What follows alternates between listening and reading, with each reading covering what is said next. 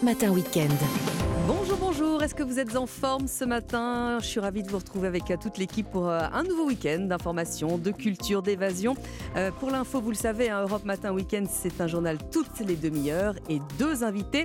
À 6h20, Stéphane Seban pour la conso sera avec moi. C'est le salon du mariage hein, qui commence ce matin à 10h. On verra si le monde du mariage voit la vie en rose après de nombreux reports pendant la crise Covid. Et puis Sarah Salman sera également en studio en direct à 7h10 avec moi. An après le scandale Orpea, l'avocate des familles des résidents maltraités viendra nous dire si la situation s'est dégradée ou si elle s'est améliorée. La balade du samedi, Vanessa nous emmène en Côte d'Or pour la Saint-Vincent et nous dégusterons grâce à Olivier Pouls le poulet de Gaston Gérard aux alentours de 7h20. Votre rendez-vous habituel avec Mathieu Alterman. Il vient nous parler aujourd'hui des voitures les plus cultes du cinéma. Et puis un petit peu avant le journal de 8h, autre rendez-vous. Christophe Bordet nous dira que même retraité, on peut contracter un prêt immobilier jusqu'à 70 ans. Soyez les bienvenus sur Europe 1. On est très heureux de vous réveiller. Il est 6 h Europe Matin Weekend. Lénaïque Monnier. Et à 6h, le premier journal est présenté par Elam Medjahed. Bonjour Elam. Bonjour Lénaïque, bonjour à tous. À la une de cette édition, l'attaque hier soir près d'une synagogue à Jérusalem-Est. Bilan 7 morts et 10 blessés. On parlera également de cette nouvelle menace de grève en France des médecins libéraux. Ils fermeront leur cabinet le 14 février prochain. Direction ensuite Stockholm pour le mondial de handball. Retour sur la victoire écrasante des Français face aux Suédois. Les Bleus affronteront le Danemark demain en finale. Une robe blanche, pièce montée, faire part. On vous emmène je vous le disais, au Salon du mariage dans la prochaine demi-heure. Il se tient ce week-end à Paris. À ne pas manquer également euh, l'interview euh, du fondateur Stéphane Seban et puis évidemment euh, les pronostics de Thierry Léger pour le Quintet à Vincennes. Mais avant cela, une première tendance météo. Bonjour Valérie Darmon. Bonjour les bonjour à tous. Eh bien, c'est gris sur les trois quarts de la France aujourd'hui avec des températures froides cet après-midi entre 1 à Guéret et 9 à Montpellier et ce matin entre moins 6 à Manosque et 3 à Bordeaux. Merci Valérie, on vous retrouve à la fin du journal. Et là, on commence donc avec cet attentat terroriste à Jérusalem-Est, condamné par Paris. La France dit horrifiée par cette fusillade qui a éclaté le jour des commémorations internationales des victimes de la Shoah. Un homme armé a tué hier soir sept Israéliens près d'une synagogue au moment de la prière. Selon les autorités, l'assaillant neutralisé est un Palestinien de 21 ans. Dernier épisode donc d'une longue série de violences dans la région. Le récit d'Ariane Ménage. Les prières du Shabbat s'achèvent, les fidèles sortent de la synagogue quand un homme ouvre le feu sur les passants. Selon la police israélienne, l'auteur de l'attaque tente de prendre la fuite en voiture avant d'être abattu. Le Premier ministre Benjamin Netanyahou et son ministre de la Sécurité, figure de l'extrême droite, se rendent sur place pour Israël. C'est l'un des attentats les plus meurtriers de ces dernières années. Sans en revendiquer la responsabilité, le djihad islamique et le Hamas saluent cette attaque. Ils semblent la lier aux violences qui ont marqué la région ces trois derniers jours. Jeudi dernier, neuf Palestiniens ont été tués dans un raid de l'armée israélienne à Jenin, en Cisjordanie. En représailles, des roquettes ont été tirées par le Hamas depuis la bande de Gaza entraînant un bombardement de l'armée israélienne sur l'enclave palestinienne vendredi matin. L'autorité palestinienne a de son côté mis fin à sa coopération sécuritaire avec l'armée israélienne une première depuis deux ans. Le président américain a de son côté appelé le Premier ministre israélien Joe Biden à assurer le soutien des États-Unis après cette attaque. L'actualité en France à présent est l'âme. Les médecins libéraux vont une nouvelle fois fermer leur cabinet. Oui, une journée de mobilisation est annoncée pour le 14 février. Les négociations entre les syndicats et l'assurance maladie sont au point mort depuis une semaine. Les médecins libéraux demandent à la Première ministre Elisabeth Borne de débloquer la situation pour éviter un échec total. Ils veulent une enveloppe financière supplémentaire. Le collectif Médecins pour demain veut obtenir une revalorisation du prix de la consultation. Au cœur des négociations également, le projet de loi RIST qui permet aux soignants non médecins d'effectuer de nouvelles tâches. Le docteur Mokhtaria Alikada nous explique pourquoi elle s'oppose à ce projet. Une compétence médicale, ça s'acquiert, ça ne se transfère pas parce que les études des kinés, des pharmaciens et des infirmières en pratique avancée ne sont pas du tout faites pour que ces professionnels de santé puissent accueillir les patients en accès direct et prescrire. Euh, il peut y avoir euh, des diagnostics manqués, il peut y avoir euh, vraiment une perte de chance pour le patient qui ne bénéficiera pas de l'expertise d'un médecin. Il est assez simple d'augmenter les effectifs des médecins. Il faut revaloriser. Et donc, les médecins qui verront leur honoraires revalorisés s'installeront et ça va créer un choc d'attractivité. Et là, nul besoin de transférer des compétences qui ne se transfèrent pas. Des propos recueillis par Yasmina Katou du service Société d'Europe 1. 6h04 sur Europe 1. Alors il sait ou elle s'est peut-être mis à genoux, a pris votre main, vous a demandé de l'épouser. Ça tombe bien. Et là, on vous emmène au salon du mariage qui vous porte à 10h hein, tout à l'heure. Oui, robe de mariée, faire part, pièces montées, décoration de rêve. Tout est réuni en un seul lieu ce week-end. Et un métier nous interpelle particulièrement, celui de wedding planner, majoritairement occupé par des femmes. Il y a très peu d'élus pour ce métier. On en compte 900 à peine à travers toute la France, Delphine Schiltz. C'est le chef d'orchestre du mariage. Mais loin des paillettes, la wedding planner gère des contrats, des budgets et des rétro-planning. Virginie Mancio exerce ce métier depuis 14 ans. Elle a marié 200 couples grâce à ses tableurs Excel. C'est beaucoup de travail, c'est un, un, métier qui occupe vraiment à, temps complet. Comptez 100 à 150 heures de travail d'organisation, du faire-part au dragé et le prix plancher. 3500 euros, indique Virginie Mention, auteur d'un livre blanc de la profession. Si on facture en dessous, le wedding planner peut euh, fermer, potentiellement peut laisser des couples sur le carreau. D'autant que la wedding planner n'est plus un simple carnet d'adresses. On sent que les mariés ont vraiment envie d'organiser un événement à part entière. Des virées en petit train touristique avec les invités, un vin d'honneur dans le jardin d'un musée, des cérémonies à l'étranger. Les couples nous demandent euh, effectivement d'être créatifs, donc de se renouveler à chaque fois pour ne pas avoir le, le même mariage que euh, d'autres personnes. À elle seule, une wedding planner organise en moyenne 10 à 12 mariages par an. Voilà, le salon du mariage. C'est donc jusqu'à demain soir au parc des expositions Porte de Versailles à Paris. Et je reçois euh, le fondateur et organisateur euh, à 6h20 sur Europe 1, Stéphane Seban. On passe au sport avec euh, la France qui est en finale du championnat du monde de handball. Oui, les Bleus se sont imposés hier soir 31 à 26 face au pays hôte, la Suède. Une victoire sans appel après un match maîtrisé de bout en bout. Martin Lange. Oui, on leur avait promis l'enfer, 20 000 supporters suédois en transe, mais les Bleus ont rapidement éteint la Télé 2 Arena de Stockholm. Une défense de fer, un gardien Vincent Gérard en état de grâce et des leaders au niveau, à l'image de Dekamem, auteur de 5 buts. C'est clair qu'on avait des très fins ce soir. Euh, on savait que ça pouvait être quelque chose de spécial de gagner ici et c'est chose faite, donc euh, vraiment très très content de, de la victoire. Mais pas d'effusion de joie au coup de sifflet final, hein. les Bleus sont en mission, ils veulent cette septième couronne mondiale, Nedim Remili. La seule chose pour laquelle on est venu, c'est euh, accéder à l'or. On y est, plus qu'un pas, plus qu'un step, plus que deux jours. On est prêt pour ça, on a montré qu'on avait les, les ressources. Euh, à nous de continuer euh, comme ça, espérons qu'on puisse retrouver peut-être un peu de fraîcheur de certains gars qui ont eu des pépins physiques. Et, J'espère à nous ce titre, en route pour le titre en tout cas. Mais pour cela, il faudra vaincre une autre vieille connaissance, le Danemark, double champion du monde en titre, rien que ça. Oui, une finale France-Danemark qui se jouera demain soir. Un match à ne pas manquer sur Europe 1, radio officielle des Bleus pour ce mondial de handball. Coup d'envoi à 20h30. Et c'était le journal d'Elam Medjahed. Merci Elam. Valérie Darmon sur euh, Europe 1, vous nous dites à 6h07 qu'il fait toujours aussi froid. voilà, sans aucune surprise, les minimales qui sont comprises entre moins 1 et 2 en pleine, avec des gelées qui restent marquées près des reliefs. Ce matin, 6 degrés annoncés à Brest et à Perpignan, par Météo France, 5 à Toulon et Nice, 4 à Bordeaux et Cognac, 3 degrés à Rennes, à Toulouse, à Montpellier, à Bourges, à Lille, 2 à Paris, 1 à Caen, mmh. moins 1 à Besançon, moins 2 à Aurillac. Les maximales, elles plafonnent entre 2 et 4 en général, sous les grisailles, et on attend 5 à 8 dans l'ouest et 7 à 13 autour de la Méditerranée. Alors j'ai lu qu'à Paris, on n'avait pas vu une minute de soleil depuis euh, quasiment une semaine. Est-ce qu'il va revenir? Eh oui, il va revenir cet après-midi sous forme d'éclaircie. Éclaircie seulement. Ah hein. Ou alors vague trouée ensoleillée, c'est comme on veut, on choisit. Hein. Euh, des pays de la Loire et de la Bretagne aux portes de Paris et Hauts-de-France, là on peut espérer donc ces fameuses trouées ensoleillées entre les nuages. Évidemment, on s'en débarrasse pas comme ça. Pour le reste, le ciel est tout de même gris ce matin. De Lille à Biarritz, il va le rester cet après-midi. De Reims à Saint-Jean-de-Luz. Quelques flocons touchent toujours le centre et puis l'Auvergne. Et puis la grisaille qui persiste sur le Grand Est jusqu'aux plaines de Rhône-Alpes. Seuls les sommets sont au soleil. Et puis les régions méditerranéennes et les Alpes du Sud qui profitent aussi de ce soleil voilé. Merci beaucoup Valérie. On vous retrouve évidemment à 6h30. Dans une petite dizaine de minutes sur Europe 1, Stéphane Seban, président euh, du Salon euh, du mariage, sera mon invité. Puis dans un instant, évidemment, votre rendez-vous habituel, les pronostics de Thierry Léger. A tout de suite. Europe Matin Week-end. Lénaïque Monnier.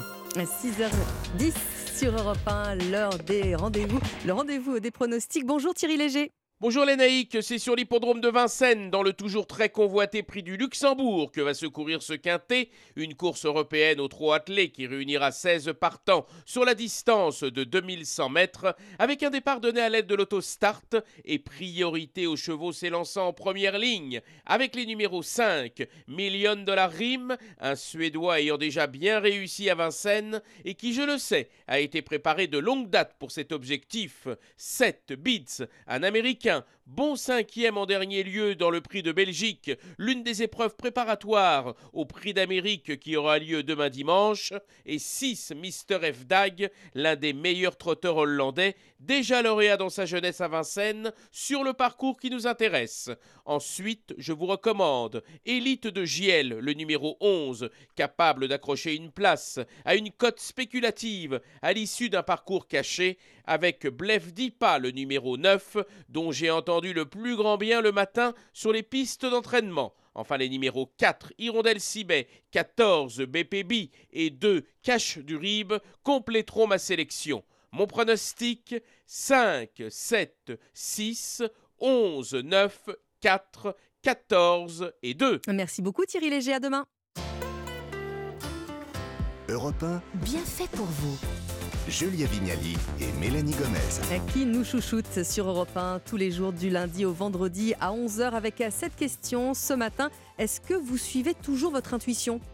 Saverio, ce, sixième sens, cette intuition, euh, elle peut se manifester physiquement. Je crois que vous avez des témoignages de, personnes qui ont ressenti même des, douleurs, des, vrais ressentis corporels quand ils ont emprunté le bon ou le mauvais chemin. Est-ce que vous pouvez nous raconter, je sais pas, l'une de ces expériences Alors, dans, tous les témoignages que j'ai reçus, effectivement, les mots, les douleurs sont le signe d'une intuition concernant quelque chose qui ne va pas. En revanche, concernant les frissons, il y a une personne qui témoignait et qui fait bien la différence entre le petit frisson agréable, léger, qui dit que ça va, c'est une bonne intuition, et un, gros frisson euh, plus désagréable qui dit attention, attention, méfie-toi de ce qui est en, train de se passer.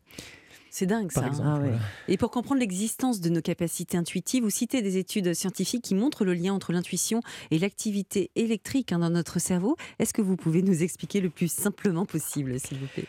Alors déjà, le centre de l'intuition serait à l'arrière de, la, tête, à l'arrière du cerveau, dans le centre reptilien de notre cerveau, c'est-à-dire le, cerveau le plus ancien suivant l'évolution des animaux et des, humains, ce qui veut dire que nous partageons l'intuition avec les animaux et c'est très proche de l'instinct. Après, concernant les ondes cérébrales, il y a quatre ondes cérébrales, dont deux sont favorables à l'intuition. La première onde cérébrale, c'est l'onde gamma, celle qui est l'onde de la concentration, de la focalisation, comme nous en ce moment qui parlons, qui faisons attention à ce que nous disons, et quand on travaille. Euh, celle-là n'est pas favorable à l'intuition. La deuxième, c'est, ce sont les ondes bêta, euh, qui sont euh, la vigilance de tous les jours. Elles ne sont pas spécialement favorables à mmh. l'intuition. Et après, on a les ondes alpha. Les ondes mmh. alpha sont des ondes calmes qui sont celles de la relaxation, de la méditation, de la cohérence cardiaque, toutes ces choses-là. Hein, de la de la détente, des vacances. Ça, ça doit être favorable. Ça, exactement. les ondes alpha sont favorables à l'écoute de l'intuition. Puis nous avons les, les ondes delta, mmh. non Theta, pardon. Les ondes Theta sont celles de l'endormissement, du moment du réveil, du rêve, mais hmm. aussi de la transe hypnotique. Donc là, il y a de l'intuition très, forte. favorable à l'intuition parce que les portes sont complètement ouvertes. Hmm. Vous dites aussi, Saverio, que l'intuition, elle nous permet de prendre souvent de, meilleures décisions que si euh, on avait fait les choses en réfléchissant. C'est le cas chez les artistes notamment. Oui, exactement. Les artistes, ce qu'ils appellent l'inspiration, c'est l'intuition. Il semblerait que certains artistes, d'ailleurs, aient rêvé de, tubes. Je ne sais plus si ah c'est Paul McCartney ou si c'est John Lennon qui a imaginé moi aussi, j'en ai rêvé plein, mais ils n'ont jamais marché. non, mais c'est incroyable. C'est tout à fait vrai. Il y a des artistes exactement qui, qui, vont rêver un tableau, mm. euh, un, personnage de roman ou un tube de, musical. Mais aussi du côté des scientifiques, vous dites par exemple que Einstein, euh, bien justement, l'intuition l'a aidé à élaborer ses théories. Alors Einstein, c'est justement un scientifique complètement intuitif. Il disait qu'il pensait dans ses muscles, il ne pensait pas dans mm. sa tête, et il, euh, il valorisait la fantaisie même auprès de ses étudiants il leur disait de pas réfléchir, ah mais d'essayer de créer des choses fantaisistes. Donc un scientifique est un peu un artiste quand même. Oui, alors, hein, donc ce genre de scientifiques, ce sont ceux qui sont très très inventifs, ce sont des artistes. Mmh. L'intuition, elle se comporte parfois comme euh, une véritable boussole hein, pour euh, s'orienter. Vous le dites dans le livre, à, travers euh, des témoignages de, personnes qui ont choisi tel ou tel métier sur un, coup de un coup de pif, j'allais dire un sentiment, un pressentiment. Alors, vous avez des personnes qui vont sentir très tôt sans pouvoir se l'expliquer, quel métier elles vont faire.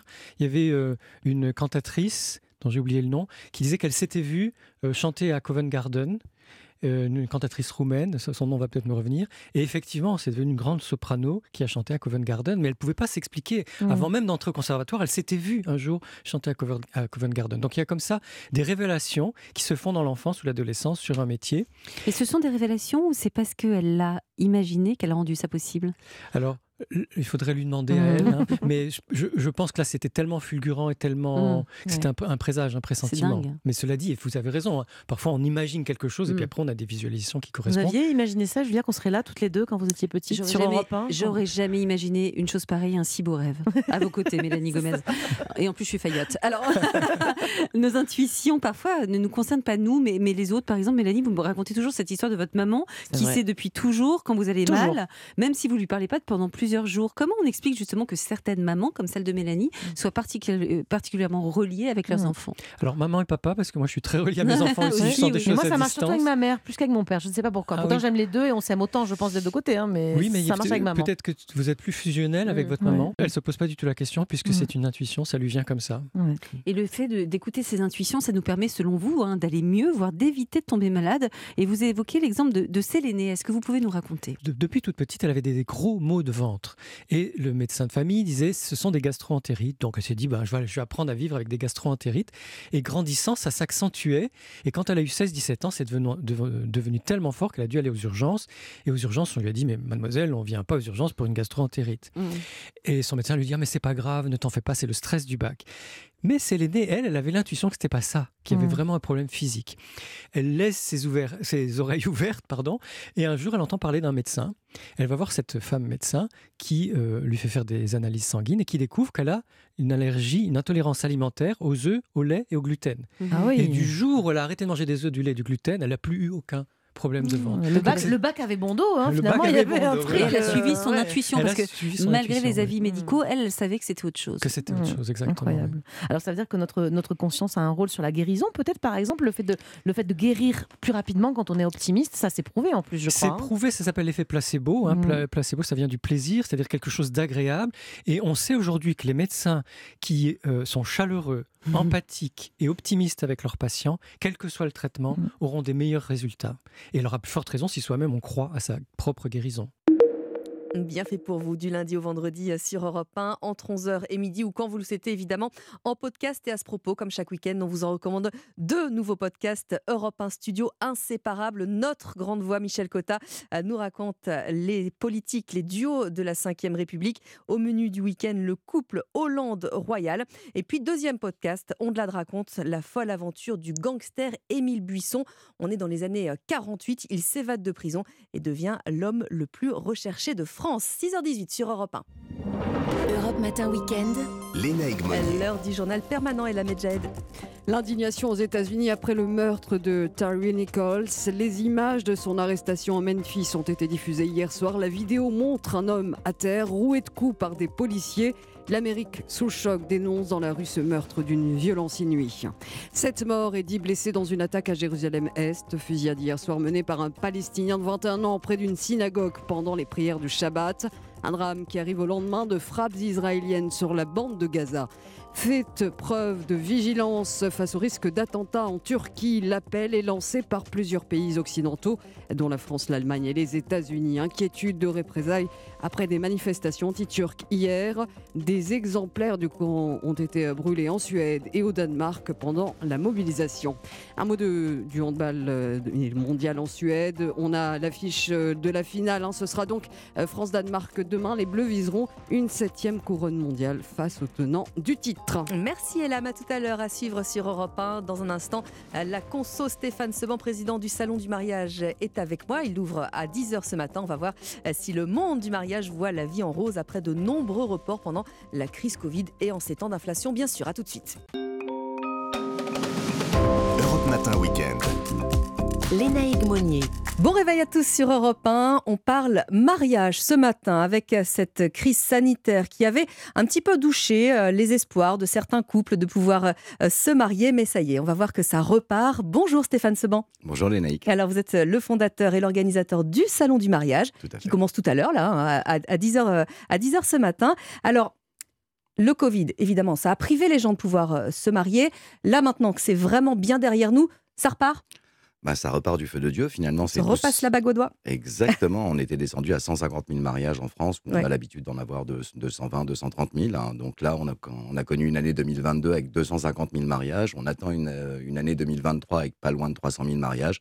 Ça s'était pas vu depuis 20 ans, donc euh, oui, c'est une bonne nouvelle. Et c'est une dynamique qui peut s'inscrire dans la durée. C'est redevenu un peu tendance de se marier? Alors, c'est redevenu tendance de se marier parce qu'on se marie plus tard et que finalement mhm. la fête ressemble plus aux mariés qu'aux parents des mariés. Donc ça, ça, devient une fête sympa, une fête où on a envie d'être invité.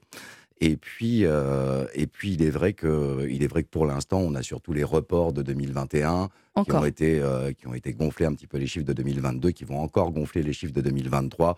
Donc oui, on est sur une tendance haussière, légèrement haussière. Je pense qu'on était sur une moyenne de 220 000 mariages par an. On va, on va inscrire 250 000 mariages dans la durée aujourd'hui, oui. Alors j'imagine que pour les prestataires qui seront sur le salon tout à l'heure, évidemment, c'est une excellente nouvelle. Ça a été un secteur très très touché tout de même. Hein. Les traiteurs, les musiciens, les salles. Euh. Effectivement, ça a été euh, un des premiers secteurs qui a été touché. On était les premiers à, fermer et, les derniers à rouvrir. Euh, enfin, quasiment les derniers. Je crois que c'est les discothèques qui ont rouvert en dernier. Donc oui, oui, effectivement, ça, ça, a été très très compliqué. Surtout qu'il y a beaucoup de TPE et de PME dans, ce, genre d'activité.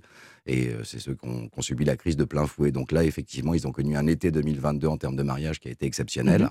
Et ils vont connaître un été 2023 qui va être lui aussi exceptionnel. Donc ils sont plutôt contents. Alors, marqué tout de même par l'inflation, hein, puisque ça, évidemment, euh, c'est un problème pour euh, de très nombreux euh, bah, jeunes couples qui vont peut-être se marier. Est-ce qu'on a une idée du, chiffre que les gens sont prêts à mettre pour aller se, marier? Est-ce que ça baisse? Est-ce que ça fluctue? Alors non, là pour l'instant c'est toujours en augmentation mhm. légère année après année. Pour l'instant on est aux alentours de 14 000 euros pour se marier. Mais malheureusement je pense qu'avec l'inflation et avec surtout le coût des matières premières, puisque la moitié du budget c'est le traiteur, hein, finalement c'est ce qu'on va donner à manger à nos invités. Et malheureusement bah, les matières premières ont énormément augmenté, d'autant plus les matières premières un petit peu nobles, hein, celles qui permettent de faire quand même, de recevoir avec qualité euh, ses invités, bah, celles-là ont pris euh, des, plus 20 et des plus 30%. Donc ça va, se ça va se ressentir sur le budget euh, global du mariage et je pense qu'on devrait arriver à un budget aux alentours de 16-17 000 en 2023, voire 2024. Alors est-ce qu'on a une idée justement sur ce sur quoi les gens vont peut-être rogner Est-ce qu'il y aura moins d'invités? Est-ce qu'on met un petit peu moins de sous peut-être dans, dans, le champagne, dans la nourriture? Est-ce que, voilà, est que avez déjà une petite idée là-dessus Alors c'est quand même un, jour assez exceptionnel. Bah hein. C'est une fois dans sa vie normalement. On touche pas à la robe, bien sûr que non. Et puis c'est pas un bon calcul en vrai. Le, vrai bon calcul, c'est de toucher au nombre d'invités parce que euh, finalement, euh, la vieille tante, euh, les, invités, parce qu'ils vous ont invité à leur mariage il y a 4 ans, mais vous les avez pas revus depuis, est-ce que je suis obligé de l'inviter? Non, non, non, absolument pas. Il faut s'entourer de. Enfin, ne serait-ce que pour avoir déjà une superbe ambiance dans une fête, il vaut mmh mieux avoir des gens qui aient envie d'être là et qui participent à la fête. Et puis d'autre part, euh, il est vrai que quand on enlève euh, une vingtaine ou une trentaine d'invités, ben, euh, c'est tout de suite entre 3 et 4 000 euros qui ont été enlevés sur, le, sur ce fameux budget des 14 ou 15 000. Donc c'est plutôt, plutôt intéressant. Après, il ne faut pas rogner sur, le genre, sur, sur, sur, les, sur les détails et encore moins sur la robe de mariée, bien sûr. Alors justement, est-ce qu'il y, est qu'il y, a déjà des, des, tendances qui se, qui se dessinent pour ce salon où vous allez nous accueillir tout à l'heure? Alors oui, il y, a des tendances, mais il faut quand même se méfier des tendances parce qu'effectivement, on a une tendance au robe glamour euh, très près du corps. Hein. Mhm. Euh, et, on a aussi des tendances avec des robes de couleur, hein. mais on, va se retrouver en finale avec des mariés qui ont rêvé de pas se marier comme leur maman ou comme leur copine, moins hein, beaucoup moins tradis, mhm. et qui vont quand même finir dans une robe princesse qui sera écrue ou blanche.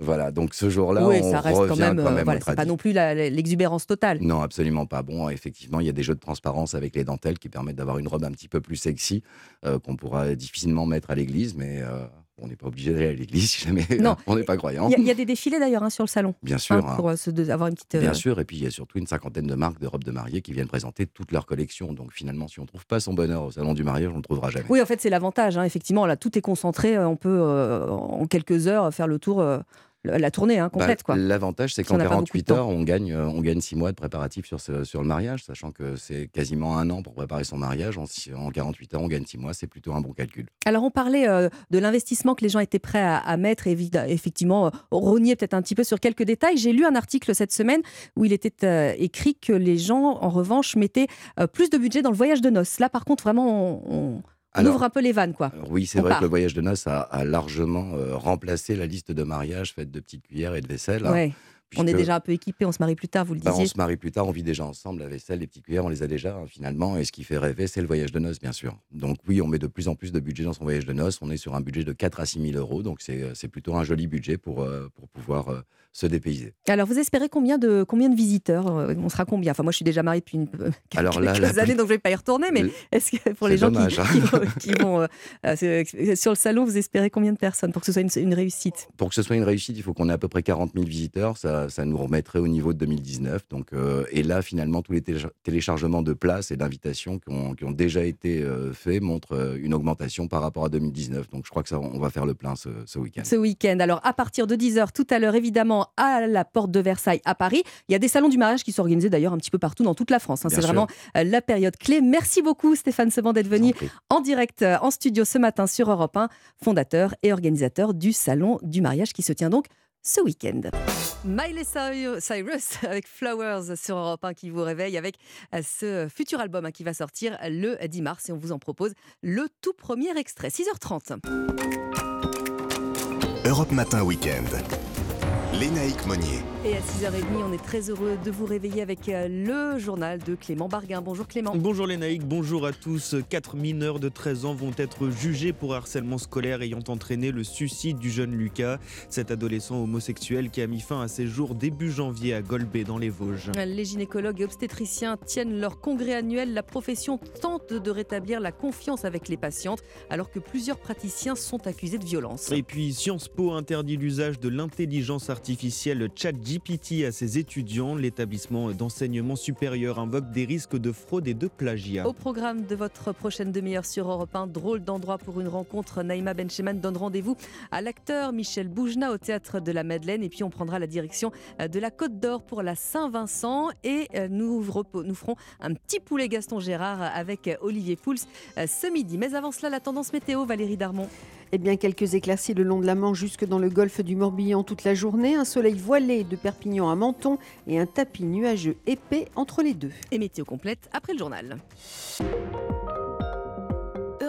Lucas, 13 ans, s'est suicidé parce qu'il était harcelé au collège. C'est désormais la thèse privilégiée par la justice. Le 7 janvier dernier, le jeune homme de 13 ans se donnait la mort à son domicile de Golbet dans les Vosges. Sa famille se disait alors convaincue qu'il avait été victime de harcèlement de la part de certains de ses camarades à cause de son homosexualité.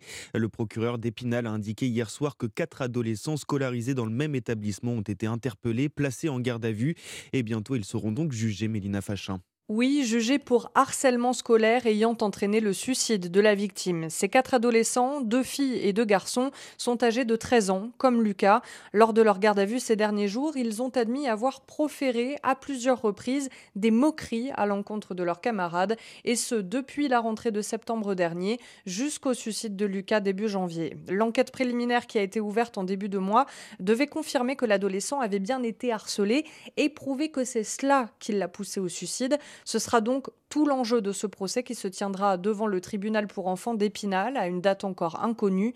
On rappelle que pour l'instant, ces quatre collégiens sont présumés innocents. Par ailleurs, une autre enquête contre X a été ouverte pour non-dénonciation de mauvais traitements sur mineurs. Des adultes, des professeurs, d'autres élèves auraient-ils pu intervenir pour éviter le pire? Cette question est encore en suspens et les investigations se poursuivent. Mélina Fachin, la correspondante d'Europe 1 dans le Grand Est. Ce week-end à Lille se déroule le congrès annuel des gynécologues Face aux critiques et à des accusations de violence envers plusieurs praticiens, la profession réagit en présentant une charte de soins avec de nouvelles recommandations notamment la pratique clinique de l'examen pelvien qui ne sera plus systématiquement pratiquée. Isabelle Héron est la présidente de la Fédération nationale des collèges de gynécologie médicale. On sentait bien qu'il y avait une relation de confiance qui avait été ébranlée entre les femmes et les professionnels de santé. Donc ce qu'il est dit, c'est surtout que l'examen pelvien qui euh, comporte la pose du spéculum et le toucher vaginal n'est pas systématique quand il n'y a pas de symptomatologie, quand il n'y a pas de signe d'appel. Il ne faut pas réduire la consultation de gynécologie à l'examen pelvien.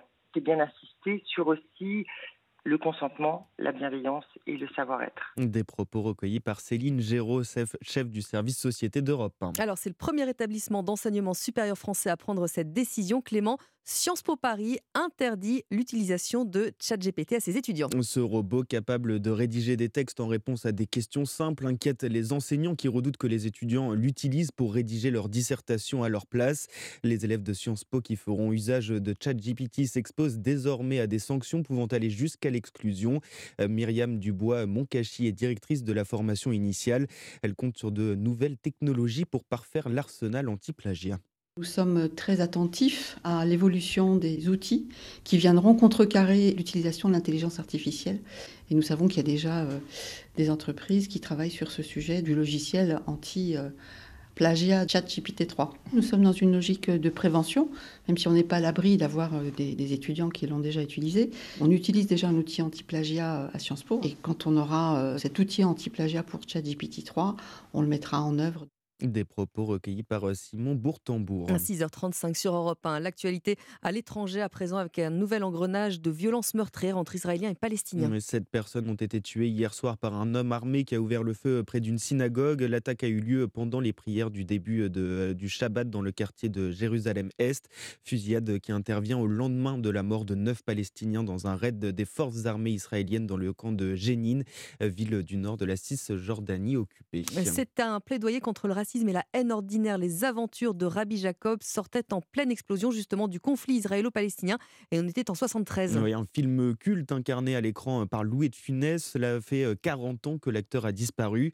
Au Cellier en Loire-Atlantique où il repose, un hommage lui sera rendu euh, cet après-midi. Une cérémonie devant sa sépulture, devenue un site incontournable pour les fans et où vous vous êtes rendu, Charles Guyard. En s'engouffrant dans le cimetière, Frédéric n'a qu'un seul objectif. Voir la tombe de Louis de Funès. S'il était toujours là, il nous ferait tout encore rire euh, avec ses petits... Euh, c'est donc ici que repose l'acteur depuis tout juste 40 ans, une tombe toute simple, verdoyante, que ce fan immortalise en photo. Ah oui, bah pour avoir des souvenirs, oui, voilà. Ces lieux, c'est Claude Minier qui bénévolement se charge de les entretenir depuis une décennie. Je suis un peu le gardien du temple, oui, la famille me fait confiance. Je suis content de venir ici, de passer un moment avec euh, Louis de Funès. Et ils sont nombreux à vouloir aussi passer un moment avec l'acteur et certains viennent même de très loin. Elle est très visitée, surtout l'été. Quelquefois, je suis un peu étonné lorsque je vois des gens qui leur demandent vous êtes en vacances où? À Biarritz. Vous allez où? À Paris. Et je dis mais c'est pas la route. Et les gens me disent on fait un détour pour venir sur la tombe de Louis. Il y a un Belge qui est venu à pied sur la tombe de Louis de Funès. Une sépulture recouverte d'hommages anonymes écrits en plusieurs langues que Claude se charge de collecter avec sa rigueur toute professionnelle, car oui, cela ne s'invente pas. J'étais policier. Policier, pas gendarme, hein, attention. Hein. Non, non, non, non, il y a les cruchots, il y a les pinots. Hein. Et voilà comment, de gardien de la paix, Claude est donc devenu gardien de la mémoire. Le cellier Charles Guyard, Europe 1. 6h37 sur Europe 1, on va parler de sport. À présent, ou presque, un condamné pour corruption en première instance mi-décembre, Bernard Laporte a fini sous la pression euh, politique par démissionner de la présidence de la Fédération française de rugby. Un président intérimaire euh, va dans un premier temps être désigné. On connaîtra euh, son nom la semaine prochaine. Mais la ministre des Sports souhaitait une démission de toute l'équipe dirigeante qui a, au contraire, choisi de rester en place, Axel May. Oui, la situation peut se résumer ainsi. Si Bernard Laporte a démissionné, ses proches sont encore aux commandes de la Fédération française de rugby. En fait, rien dans les statuts n'obligeait le comité directeur de la fédération à démissionner en bloc. Sandrine Romagné, présidente de la Ligue de Normandie, fait partie des pro-Laporte. Je pense que c'était la meilleure solution et, Bernard l'a prise. Après, c'est quand même Bernard qui nous amène la Coupe du Monde à la maison. C'est quand même Bernard qui amène énormément de choses à la fédération. Euh, moi, je suis attristée de dire que Bernard n'est plus avec nous. Alors, au comité directeur de la Fédération française de rugby, il ne reste plus que les pro-Laporte, puisqu'hier, les opposants notoires, réunis derrière Florian Grill, le président de la Ligue d'Île-de-France, ont claqué la porte. Idem pour les deux représentants de la Ligue professionnelle. Florian Grill réclamait comme la ministre des Sports d'ailleurs, des élections générales rapidement, mais ces élections générales restent programmées euh, pour 2024, après la Coupe du Monde. Donc, en attendant, c'est un membre désigné par le comité directeur et donc forcément issu du camp Laporte qui présidera la fédération. Axel May du service des sports d'Europe. Et puis le septième sacre mondial se rapproche pour l'équipe de France masculine de hand. Oui, les Bleus se sont qualifiés en finale du championnat du monde grâce à leur victoire face à la Suède hier, 31 à 26. Ils affronteront le Danemark. Le coup d'envoi, ce sera demain à 21h. Merci beaucoup Clément, à tout à l'heure. Valérie, à 6h38 sur Europe 1, vous nous dites bah, qu'il va faire gris sur euh, les trois quarts du pays.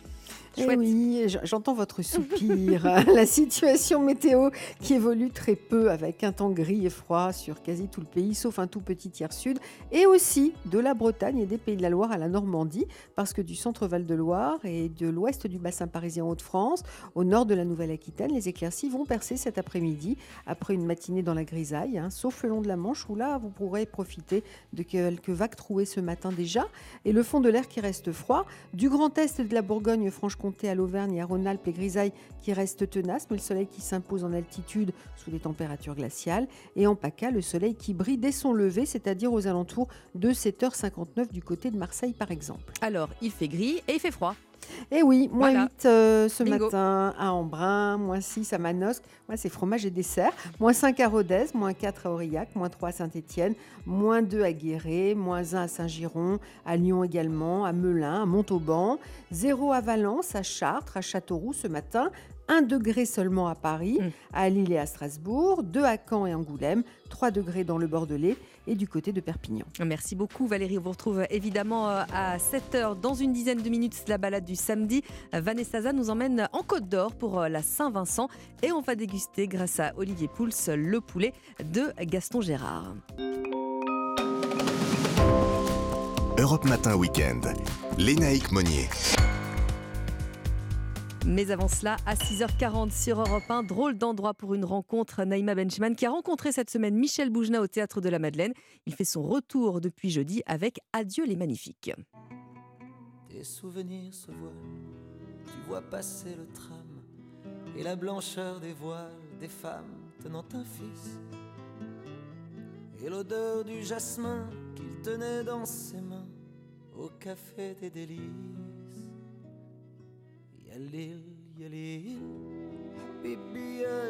Bonjour Michel Boujna. Bonjour. Vous êtes acteur, vous êtes metteur en scène, vous êtes humoriste, vous faites partie du patrimoine culturel français depuis plus de 40 ans et je pèse mes mots. Drôle d'endroit pour une rencontre. C'est au théâtre de la Madeleine à Paris que vous m'avez donné rendez-vous. Alors pourquoi ici? Parce que vous y jouez un spectacle important. Adieu les magnifiques. Les magnifiques, ce sont ces personnages qui vous ont accompagné tout au long de votre carrière d'acteur. Et c'est au théâtre de la Madeleine que vous allez leur faire vos adieux. Ben, le théâtre de la Madeleine, parce que à Paris, il y a euh, une dizaine de théâtres à l'italienne comme j'aime, euh, des théâtres avec une histoire comme j'aime. J'imagine qu'après euh, avoir joué ce spectacle ici, ce sera un endroit très chargé émotionnellement pour vous. oui, il fallait, il fallait de toutes les façons un, théâtre comme ça pour leur dire au revoir. C'est un théâtre où, en plus, euh, il y a un, de mes acteurs préférés, un des hommes que j'ai vraiment adoré rencontrer, qui est Philippe Noiret, qui jouait Love Letters ici avec Anouk Aimé il y a longtemps. Oui, le regretter. Euh, ouais, il me manque beaucoup et, euh, voilà, je suis très content. Je suis très content d'être là. Ça va être un moment sacré si Dieu le veut. Comme disait ma grand-mère, si Dieu veut. Michel Boujna, ça fera 60 ans cette année que vous avez quitté votre Tunisie natale pour grandir en banlieue parisienne. Ce départ, cet exil, il a façonné l'homme autant que le comédien que vous êtes devenu. En 1983, il y a 40 ans, sur scène, vous interprétez pour la toute première fois C'est Magnifiques. Les Magnifiques, c'est un trio de juifs tunisiens immigrés en France. Des fragments à la fois vécus, à la fois fantasmés, à la fois inventés. Les Magnifiques, c'est un peu votre Madeleine de Proust. Oui, absolument. Surtout, c'est ce que je ne veux pas oublier, ce qui fait partie de moi. Euh, comme je dis souvent, on ne peut pas savoir où on va si on oublie d'où on vient. Ils sont aussi, bizarrement, comme des instruments de musique pour moi. C'est grâce à eux que je peux parler. C'est mes masques à moi. Mmh. C'est ma comédia dell'arte à moi, les magnifiques. C'est magnifique. Ils sont flamboyants, touchants, exubérants. Ils parlent fort, ils parlent avec les mains comme les Méditerranéens. Ils ont la culture du partage, l'amour pour les anciens. Ils aiment la vie dans son sens le plus noble. En fait, au fil des ans, en ayant fait évoluer votre regard sur ces trois jeunes qu'ils étaient, en les faisant grandir et évoluer, c'est un peu une partie de l'air du temps, je trouve, que vous avez su capturer, Michel Bougelin. Comme disait ma grand-mère, que Dieu vous entend. je, serais content. Elle a l'air très présente dans votre vie, euh, votre grand-mère. Ça fait déjà deux fois. c'est vrai qu'ils me servent pour parler euh, du monde dans lequel je vis. Et des temps qu'on traverse. Aujourd'hui, euh, je parle de politique, je parle de, l'angoisse identitaire des, bien jeunes. Sûr, Parce que je passe par les grands-pères qui le racontent. Exactement. Pépé, à quoi ça sert toutes ces questions? Pourquoi on cherche tout le temps des réponses? Et Pépé, pourquoi on ne vivrait pas simplement en se posant des questions sans jamais chercher les réponses? Vous savez ce que j'ai répondu? J'ai répondu pourquoi pas? Et lui, il est allé dormir. Il était content. Moi, je suis resté tout seul comme un chien. Tout seul, toute la nuit, comme ça, sur la chaise, j'ai regardé le plafond, les yeux ouverts. Toute la nuit, toute la nuit, j'ai dit, mais après tout, il a raison, d'où vient le vent? D'où vient le vent? D'où? Ne me quitte pas. Michel Boujna, avec le rire et cette envie de rire que vous nous communiquez, et puis votre indéniable talent de conteur d'histoire, justement, vous saisissez un fragment d'éternité, je trouve. Et ça, c'est sacrément magnifique. Là, cette question, c'est vous qui êtes magnifique. Hein. J'adore. Hein. Non, parce que. Y a, je, reste, sans, sans, voix. Il y a quand même cette idée que vous soulignez au début que tant que cette histoire des magnifiques, même si vous les arrêtez, même si vous, vous arrêtez de les jouer sur scène, elle continuera d'être transmise. Ils vont continuer d'exister d'une manière ou d'une autre. Ne me quitte pas. Ne me quitte pas. Que, que, que, vous encore, encore un hommage à votre grand-mère. Hein. on vit avec tout ce qui se passe aujourd'hui, on ne vit pas dans le passé mais on est construit de toute notre histoire. Moi, mon rêve le plus absolu, mhm. C'est puisque dans un an ou deux ans après la tournée et tout ça, j'arrêterai. C'est que un jour, il y a un jeune qui trouve ce texte dans un grenier et qui euh, décide de le jeter. Il dit mais c'était bien ça. Tant qu'on pense aux gens qu'on aime, ils sont pas morts. Ils existent, exactement. On, ne meurt pas, on est juste oublié. Le souvenir est le parfum de l'âme. Exactement. Je me suis remémoré vos débuts. Vous, quand vous êtes arrivé en France, on vous avait demandé de gommer votre accent. Cet accent qui est si présent avec les magnifiques, finalement, vous jouez beaucoup de cet accent euh, tunisien. Au fond, Là voilà la leçon que vous nous transmettez, ne jamais oublier ses racines. Et ça aussi, c'est magnifique, non? Ce qu'on m'a reproché, j'en ai fait mon étendard. Absolument. Je vais vous le faire bouffer cet accent. Vous allez en Et vous allez l'adorer d'ailleurs en plus. Je vais vous le faire aimer par force.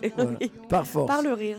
Évidemment que ça n'a pas été évident. Mais le résultat de ça, c'est quoi Au bout de tant d'années de travail, c'est que malgré tout, grâce à cette aventure incroyable, eh ben, j'ai pu jouer Molière. Et j'ai joué Molière à la perfection. Sans, c'est gentil, mais, mais sans le trahir Molière, enfin sans faire une caricature ou quoi que ce soit. J'ai joué vraiment euh, Harpagon euh, euh, dans une mise en scène à la fois moderne mais en même temps très classique.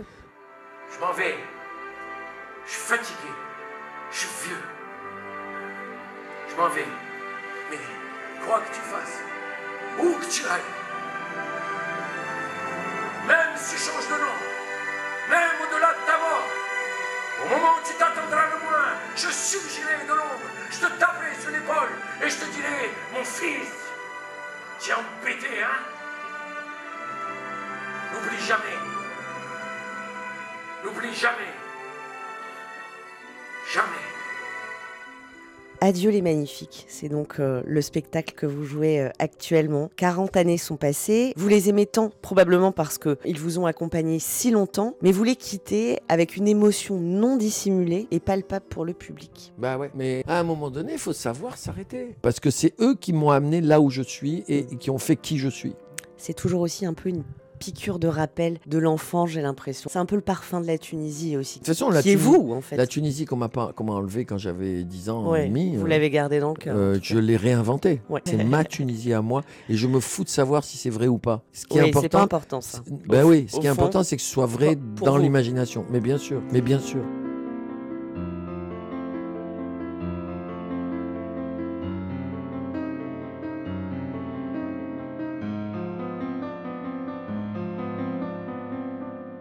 Merci Michel Boujna de ce drôle d'endroit pour une rencontre comme un voyage à travers l'existence, la vôtre. Avec vos magnifiques, vous nous aurez permis de saisir un petit bout d'humanité et un fragment d'éternité. Nos mers sont toutes émues, il n'y a que la vôtre, la Méditerranée qui soit tranquille, avait écrit Madame de Sévigné, ça m'a fait penser à vous, la force tranquille. Merci Michel Boujna. Merci Madame, c'est gentil docteur. je dis ça parce que je suis allongé en fait. Je suis allongé, elle est assise. À la, à la fin de cette séance, je crois que je vais payer. oui, l'idée c'était de créer un moment d'intimité. Alors on était très intime. Merci. Drôle d'endroit pour une rencontre, Naïma Bencheman, tous les samedis à 7h20 sur Europe 1 ou évidemment à n'importe quel moment du jour ou de la nuit sur europe1.fr. Europe Matin Weekend.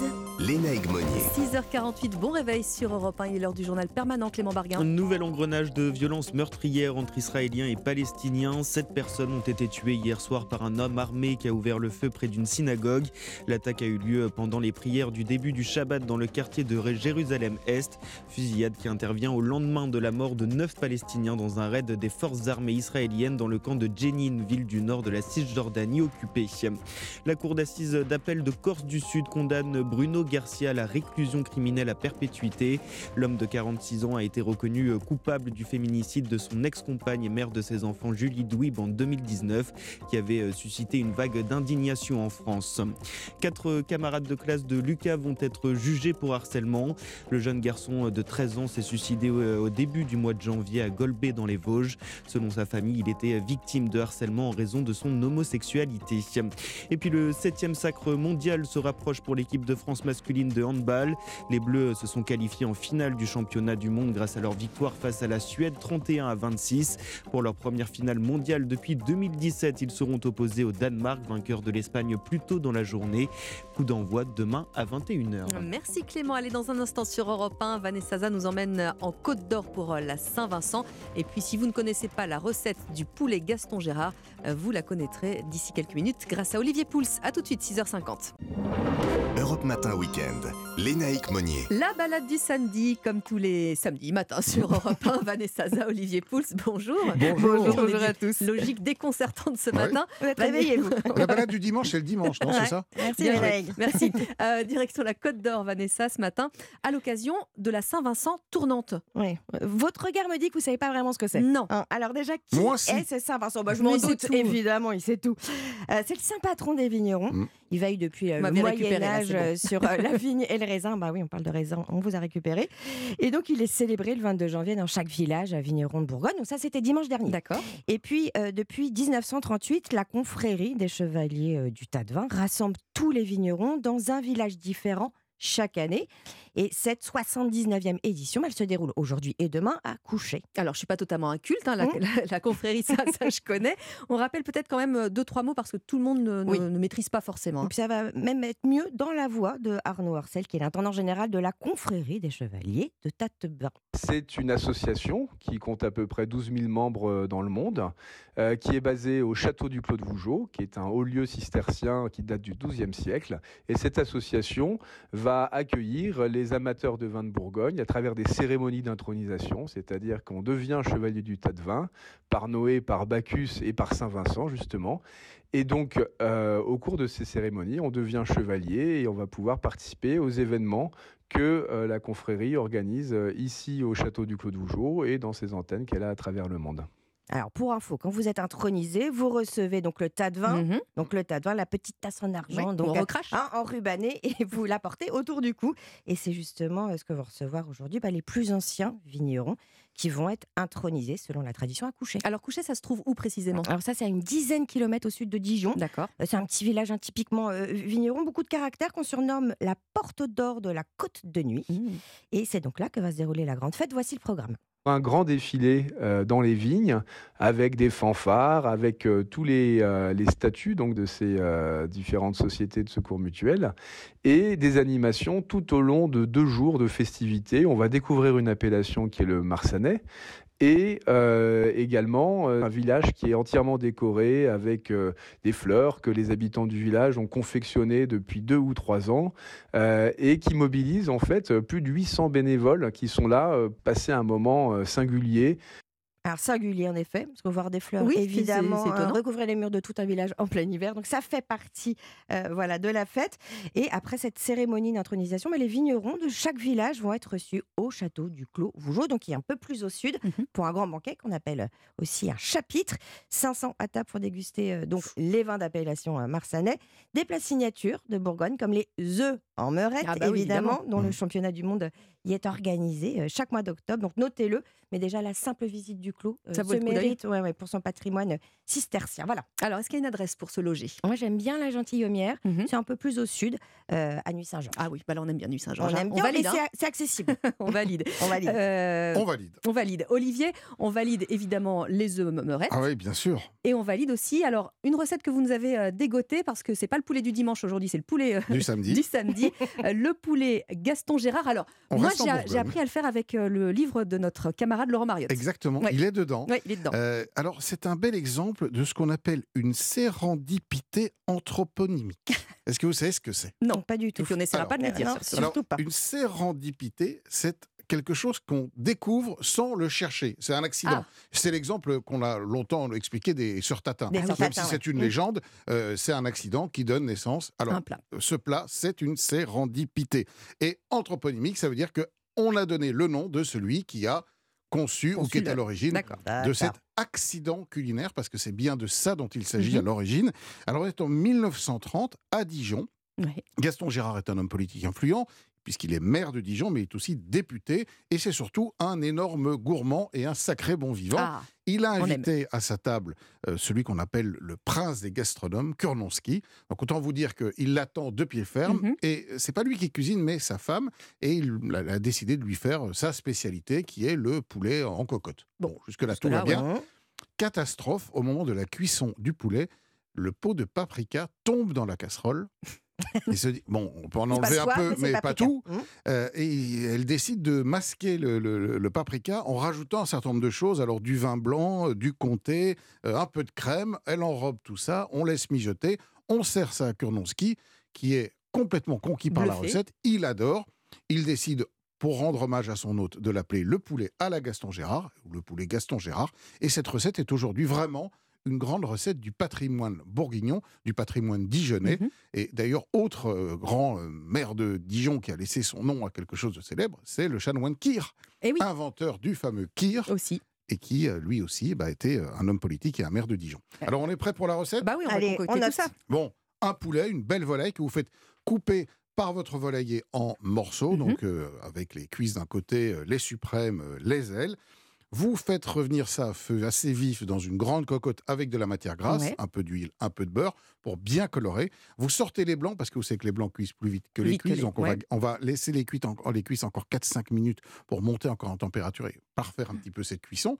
On va déglacer la cocotte avec un petit verre de vin blanc de Bourgogne, évidemment, Évidemment. de préférence. On Ah, rajoute une belle cuillère de moutarde de Dijon. On est toujours dans la région. On va rajouter le fameux paprika, puisqu'il en faut.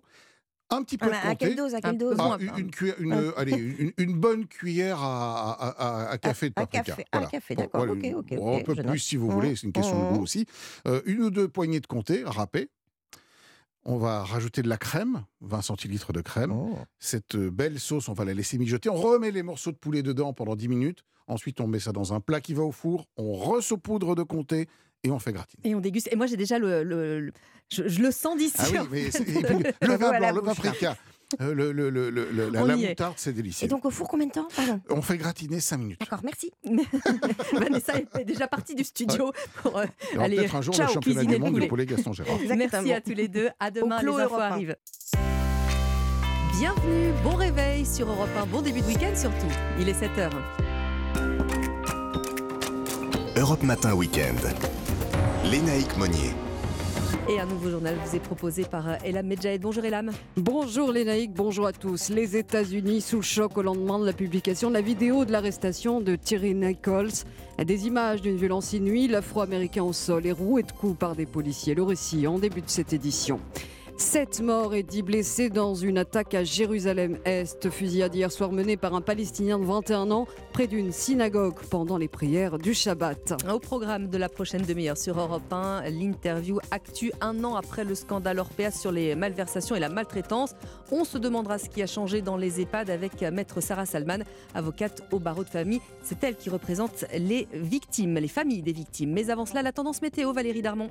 Ce week-end est assez calme et le ciel reste le même quasiment que celui de cette semaine. L'anticyclone d'hiver nous protège. Les éclaircies reviennent de la Loire-Atlantique au Pas-de-Calais. Merci Valérie, météo complète juste après le journal.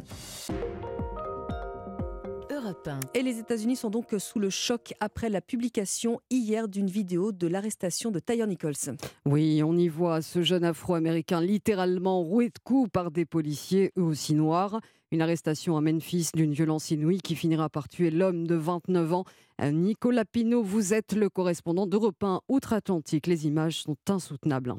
Oui, les cris de détresse de Tyree Nichols sont déchirants face aux coups répétés des cinq policiers qui s'abattent sur lui.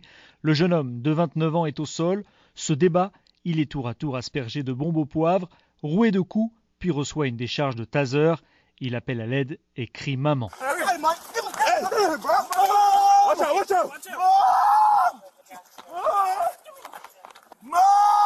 Les proches de Tyree Nichols avaient vu ces vidéos avant leur diffusion au public. Sa mère, encore très choquée, a pris la parole. Vous savez à quel point je souffre, car je n'étais pas là pour mon fils Découvrir que mon fils a crié mon nom. Vous n'imaginez pas à quel point je souffre. Des rassemblements pacifiques ont eu lieu un peu partout aux États-Unis, de Memphis à New York en passant par Washington. Les manifestants réclament justice dans cette affaire alors que les cinq policiers mis en cause ont tous été inculpés pour meurtre. Peu avant la diffusion de ces quatre vidéos par la justice, Joe Biden avait appelé les parents de la victime pour leur apporter son soutien. Dans un communiqué, le président américain s'est déclaré en colère et très affecté par ces images horribles. Le président américain qui se dit aussi euh, scandalisé et profondément euh, meurtri par euh, cette interpellation. Joe Biden qui condamne également, Elam, l'attaque de Jérusalem-Est. Oui, sept Israéliens ont été tués hier par un homme armé. Il a ouvert le feu près d'une synagogue pendant les prières du début du Shabbat. On compte aussi dix blessés. Selon la police israélienne, l'assaillant a été abattu après avoir pris la fuite à bord d'une voiture. Il s'agirait d'un jeune Palestinien de 21 ans. Un attentat qui intervient dans un contexte d'escalade des violences entre Israël et la Palestine depuis 36 heures. Pour Gilles Williams Gordnadel, eh bien, président de l'association France-Israël, cette situation de tension tire ses origines d'un nouveau bras de fer entre les deux pays. La partie arabo-palestinienne pense, non sans raison, que l'actuelle coalition euh, du gouvernement israélien n'est pas très cosmétique sur le plan international. Donc, je pense qu'il est cyniquement bien calculé par la partie arabe que euh, Israël va être encore plus en, position de faiblesse politique qu'avant. En Israël, compte tenu de la situation sécuritaire, la marge de manœuvre de la politique euh, est, très faible. Hein. Il y a l'armée, puis voilà. Il ne fait aucun doute que Netanyahou est obligé de réagir c'est de la nature même des Israéliens de ne jamais laisser impuni un acte de terrorisme contre les civils, il va y avoir des représailles. On risque d'entrer dans un cycle. Des propos recueillis par Guillaume Dominguez. À 7h04 sur Europe 1, on va parler euh, d'économie avec euh, une grande enquête sur le patrimoine des Français. Elle a été dévoilée ces derniers jours. Après trois ans d'attente, l'INSEE a publié ses travaux qui détaillent la répartition du capital en France. On y découvre que les richesses sont inégalement réparties, donc la moitié de la population possède 92% du patrimoine brut. Autre enseignement, Barthélemy Philippe, ben, la prépondérance de l'immobilier. Oui, la possession de biens immobiliers, appartements ou maisons, c'est la composante numéro un du patrimoine des Français, loin devant les actifs financiers, l'argent qu'on place sur des comptes bancaires, ou encore ce que l'INSEE appelle le patrimoine résiduel, les voitures, les bijoux ou les équipements de la maison. Au total, les biens immobiliers représentent 62% du patrimoine de l'ensemble des ménages français, une tendance durable selon Jérôme Dédéian, président de Mon Partenaire Patrimoine. C'était déjà vrai dans la précédente enquête de l'INSEE il y a trois ans. La priorité donnée par les Français euh, à la pierre ne se dément pas. Hein. La première chose que fait un Français quand il essaye d'accumuler du patrimoine, de le développer tout au long de sa vie, c'est évidemment d'avoir un toit, d'être propriétaire du toit dans lequel il habite. Près de 6 ménages français sur 10 sont propriétaires, qu'ils aient ou non terminé de rembourser leurs emprunts. Et vous l'avez compris, quand on possède son logement, on est souvent plus riche que lorsqu'on loue. Le patrimoine moyen des propriétaires est presque 10 fois plus élevé que celui des locataires. Barthélémy Philippe du service économie d'Europe 1. Allez, on passe au sport et au foot avec euh, la suite de la 20e journée de Ligue 1. Plusieurs rencontres au programme aujourd'hui. À 17h, 3 reçoit Lens. Et puis à 21h, très belle affiche au stade Vélodrome. Marseille, 3e, reçoit Monaco, 4e. Deux équipes en grande forme et tout particulièrement l'OM, imbattable depuis le début de l'année, Jean-François Pérez. En effet, la statistique parle d'elle-même. Huit victoires d'affilée pour des Marseillais, aussi efficaces que spectaculaires, une performance rarissime dans la longue histoire de l'OM. Igor Tudor, l'entraîneur croate pourtant très contesté à son arrivée cet été, a mis les rieurs de son côté. L'ambiance est à la fois studieuse et souriante. Les joueurs s'épanouissent, surtout quand ils sont de la région, comme l'Avignonnais et supporter de l'OM depuis son enfance, le défenseur Samuel Gigot. Le rêve ultime pour nous, en tout cas, c'est de jouer à, à l'OM, pas au Real Madrid, pas à Manchester c'est l'OM et de pouvoir réaliser ce rêve, c'est exceptionnel. De pouvoir rendre fier sa famille, ses amis, c'est quelque chose de, magnifique. J'en profite à fond. Et cela devrait continuer ce soir dans un stade vélodrome à guichet fermé pour la 14e fois d'affilée en Ligue 1 du jamais vu. 64 000 spectateurs. Le tout avant un double rendez-vous qui met déjà Marseille en ébullition les 8 et 26 février face au Paris Saint-Germain de Messi, Neymar, Mbappé. Enfin, un mot du mondial de handball en Suède. On a l'affiche hein, de la finale. Ce sera donc France-Danemark demain. Les Bleus viseront une septième couronne mondiale face au tenant du titre. Match à suivre dès 20h30 demain soir sur Europe 1, radio officielle de l'équipe de France. C'était le journal d'Elam Medjahed. Merci Elam. Valérie Darmon, 7h07 sur Europe 1. Quel est le programme? Qu'est-ce qui nous attend si on se réveille? Eh bien, un temps qui va rester gris et froid de Strasbourg et Brest au Bordelais et côte landaise et basque, avec encore quelques averses de neige sur les reliefs du Massif central et des Pyrénées. Dans le nord-ouest, les nuages laissent passer les éclaircies qui vont gagner du terrain par l'ouest jusqu'au bassin parisien à partir de la mi-journée. Le ciel vraiment bleu ne sera bien présent que des Alpes à la Méditerranée. Les températures restent en moyenne 2 à 3 degrés sous les normales, avec des maximale entre 1 à Saint-Étienne et 12 degrés à Nice. Merci Valérie, on vous retrouve euh, évidemment à 7h30. Dans un instant, mon invité, maître Sarah Salman, un an après le scandale Orpea, l'avocate des familles de résidents maltraités, euh, sera en direct en studio avec moi et triste constat, euh, pas vraiment, nous dirait-elle, d'amélioration pour nos aînés. Restez bien là, on revient. Europe Matin Weekend. Léna Egmonier sur Europe 1. Merci d'être avec nous et de vous réveiller euh, en notre compagnie. Alors, euh, euh, sujet qui nous concerne tous de près ou de loin ou qui nous concernera un jour. Vous vous souvenez évidemment qu'il y a un an, le scandale Orpea débarquait dans l'actualité. Un an après, est-ce que la situation a changé? Eh bien, hélas, ça n'est pas franchement le cas. On voit ça avec mon invité, Sarah Salman. Bonjour, maître. Bonjour. Alors, vous êtes avocate de famille de, résidents hein, en EHPAD. Mhm. déjà, concernant vos clients, vous représentez des familles qui ont des, des parents en EHPAD Orpea et Corian. Est-ce que les dossiers avancent déjà? Alors, pour Orpea, les dossiers ont bien avancé puisqu'il y a eu des ouvertures d'enquête sur les 80 plaintes déposées euh, à Nanterre. Et le parquet de Nanterre a été très réactif. Donc, les victimes ont été auditionnées pendant l'été ou à la rentrée et ont été très bien reçues. Il faut aussi dire quand les choses se passent bien. Mhm. Le parquet de Nanterre a été très réactif et a pris vraiment les choses avec beaucoup, beaucoup de sérieux et a agi avec célérité. Pour Corian, c'était dispatché dans toute la France. Ça, c'est pour des raisons procédurales. Mhm. Euh, il n'y a pas eu d'ouverture d'enquête pour tous les dossiers. Néanmoins, je précise que Corian a quand même bien rectifié le tir puisque je n'ai plus de nouvelles demandes en cours pour des faits actuels ce qui n'est pas le cas d'Orpea. Ok. Alors, il y a un an, on découvrait euh, à quel point les personnes âgées pouvaient être maltraitées. Alors, je reprends euh, vos termes, hein, dénutrition, déshydratation, manque d'hygiène. Est-ce que les choses ont changé? Alors pour Orpea, non. D'ailleurs, et d'ailleurs pour Domusvie, il n'y a pas que Orpea, parce que j'ai beaucoup de personnes qui m'écrivent, qui me disent vous parlez que d'Orpea, mais il n'y a pas que Orpea. Ce qui est vrai, mais c'est Orpea. La lumière a été mise sur Orpea, oui. Oui, et puis Orpea, je, pensais, enfin j'ai eu la naïveté de penser qu'ils allaient tout changer. Ils ont d'ailleurs fait beaucoup de communication à ce sujet. Ils ont fait des journées portes ouvertes sans communiquer les dates, mais mmh bon, ils ont quand même fait des journées portes ouvertes. Et je me suis rendue à l'une d'elles. Je n'ai pas appris grand-chose, mais j'ai vu qu'il y avait un budget communication qui été mis en place. Et pour moi, rien n'a changé. En tous les cas, j'ai des demandes actuelles pour des personnes qui résident actuellement chez Orpea. Parce qu'Orpea dit qu'il y a eu voilà 1400 contrôles euh, au total, qu'il y a une enquête, qu'il ne resterait que des cas isolés. Manifestement, les retours que vous avez euh, sont Alors, pas on, du on va être quand euh, même honnête. les Une personne qui est contente d'Orpea ne m'écrira pas. Non. Voilà. On peut aussi dire les choses. Quelqu'un qui est satisfait va, va pas m'écrire un mail pour me dire à quel point c'est formidable.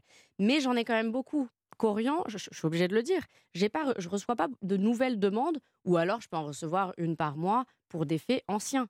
Orpea, ce c'est pour des faits actuels et j'ai des salariés qui me confirment la même chose en me demandant de préserver leur anonymat, mais c'est, c'est de toute façon ce que je fais. Donc non, je ne vois pas de changement.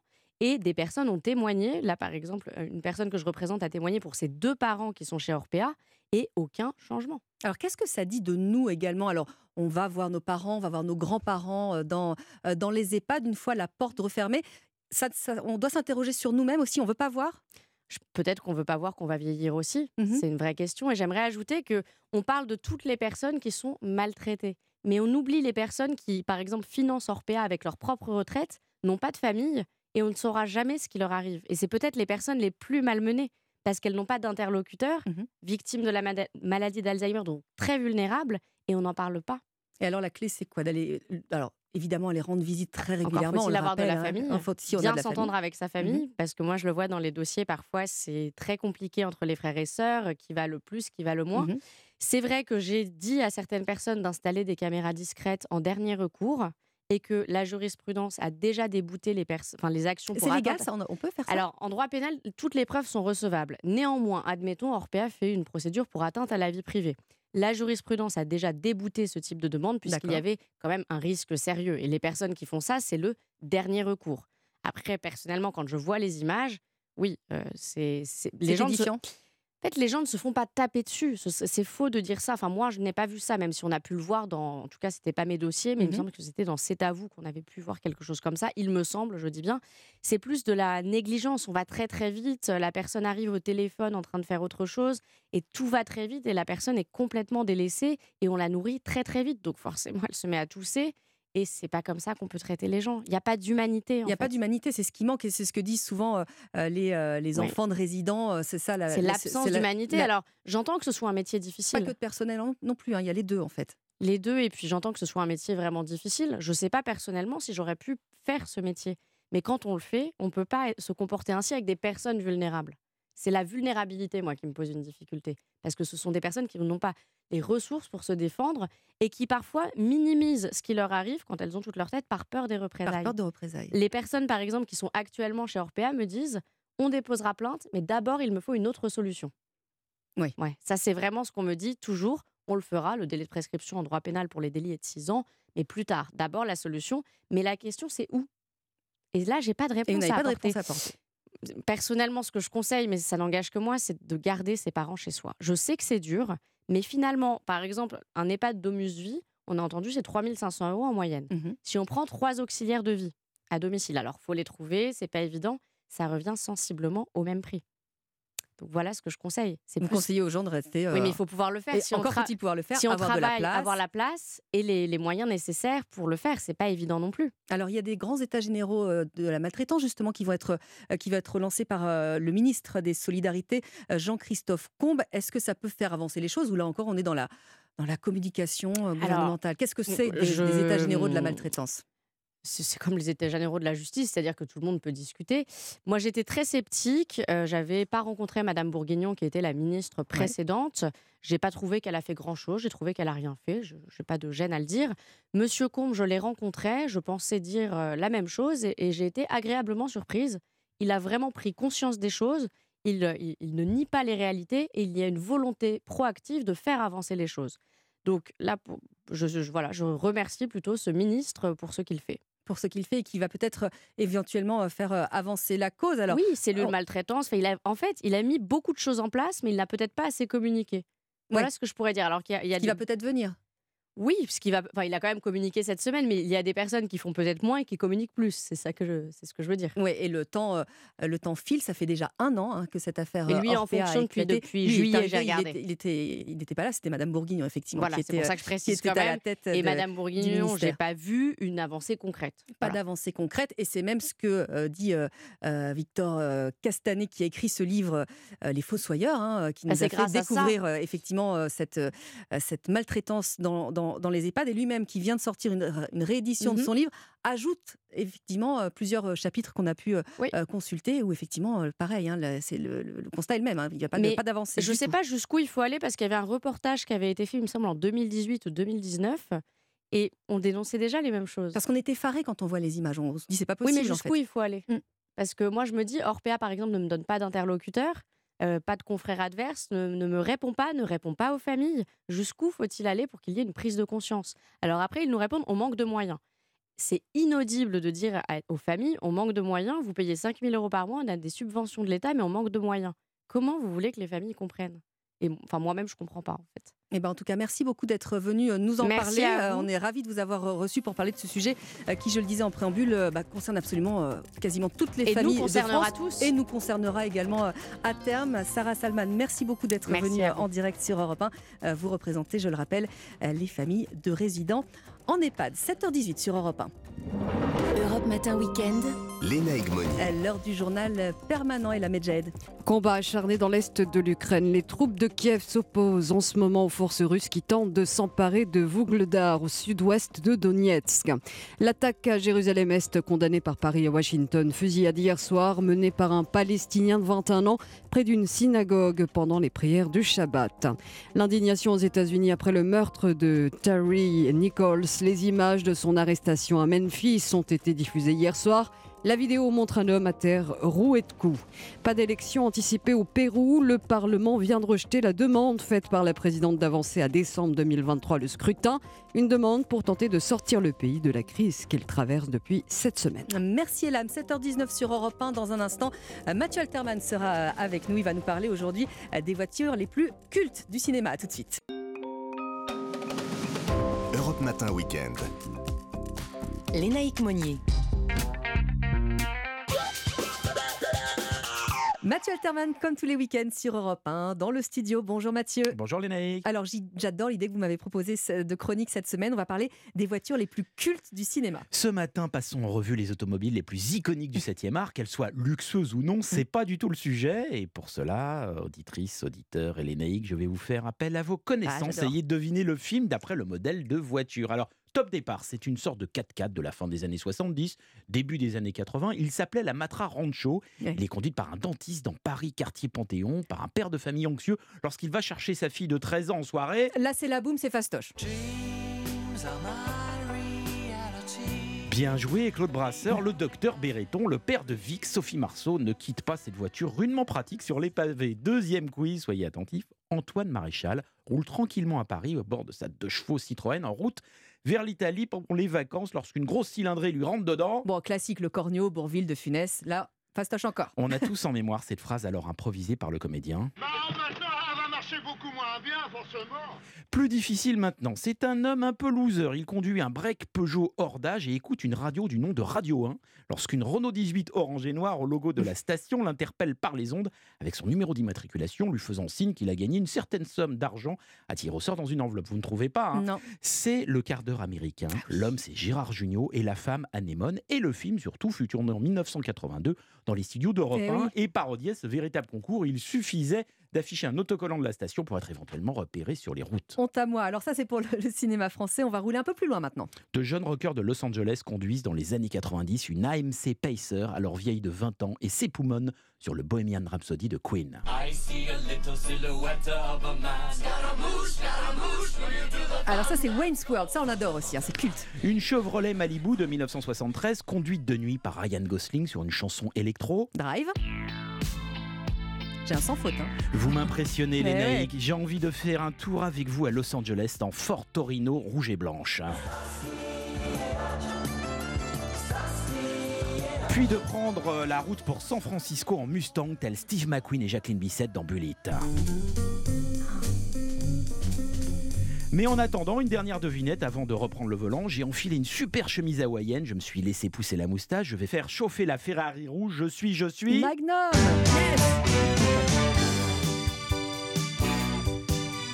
Mais oui, mais oui, et c'est qui le roi du cool Ah là là, À on l'adore. C'est vous Mathieu. À demain. Vroom, vroom, vroom. Europe 1. La note secrète comme tous les week-ends. Bonjour Fabrice Lafitte. Bonjour Lénaïque, bonjour à tous. Alors, on va parler de ce 28 janvier 1985 où 40 artistes américains s'étaient retrouvés en studio pour enregistrer une chanson euh, culte, le disque humanitaire le plus vendu de tous les temps, avec 20 millions d'exemplaires. Tout commence en 1984 lorsque le chanteur américain Harry Belafonte entend à la radio Do They Know Christmas du collectif britannique Banded, dont le but est la collecte de fonds pour l'Éthiopie.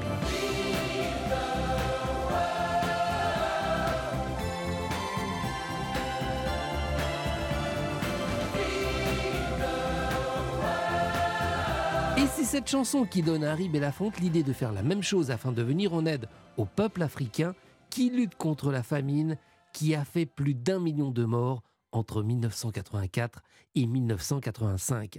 Pour lui prêter main forte, Harry Belafonte fait jouer ses relations et appelle ses amis Lionel Richie, Kenny Rogers et Stevie Wonder, puis il demande à Quincy Jones de s'occuper de la production. Et c'est parti pour cette noble entreprise. De son côté, Lionel Richie demande à Michael Jackson de participer à l'élaboration de ce titre. Les deux chanteurs travaillent ainsi plusieurs nuits ensemble pour finaliser ce morceau. Ils souhaitent créer une chanson qui soit facile à chanter et à mémoriser. Pendant ce temps, Ken Cragen, le manager de Lionel Richie et de Kenny Rogers, épaulé par Quincy Jones, contacte un maximum d'artistes lors de la cérémonie des Music Awards. Il distribue des invitations sur lesquelles on peut lire Laissez vos égaux à la porte du studio.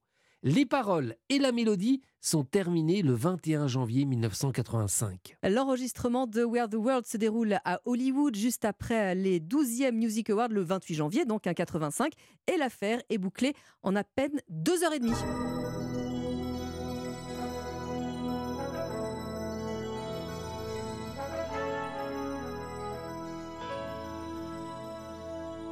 Le vendredi 5 avril 1985, ce titre de 6 minutes et 22 secondes est simultanément diffusé par plus de 5000 stations de radio à travers le monde.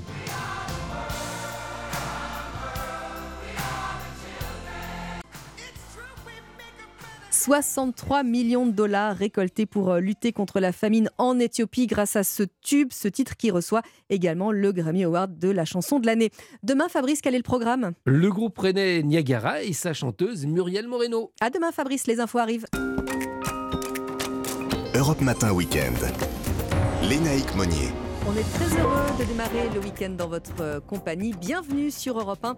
Il est 7h30, l'heure d'un nouveau journal avec Clément Barguin. Bonjour Clément. Bonjour les naïcs, bonjour à tous. Nouvel engrenage de violence meurtrière entre Israéliens et Palestiniens. Sept personnes sont mortes hier soir dans une attaque contre une synagogue à Jérusalem-Est. Euh, Le 80e congrès du Parti Socialiste s'est ouvert hier à Marseille sous fond évidemment de discorde. Les militants délégués doivent voter pour entériner euh, formellement le nom du nouveau premier secrétaire. Et puis les Bleus se qualifient pour la finale du mondial de handball après leur victoire hier face à la Suède. Ils affronteront demain le Danemark. Au programme de la prochaine demi-heure sur Europe 1, la photo de Paris Match consacrée aux pirates de la brousse en Centrafrique qui luttent contre la milice Wagner. Et puis, euh, juste avant le journal de 8h, bienvenue chez vous. Christophe Bordet va nous parler des prêts immobiliers pour les retraités. Mais avant cela, une tendance météo, Valérie Darmon.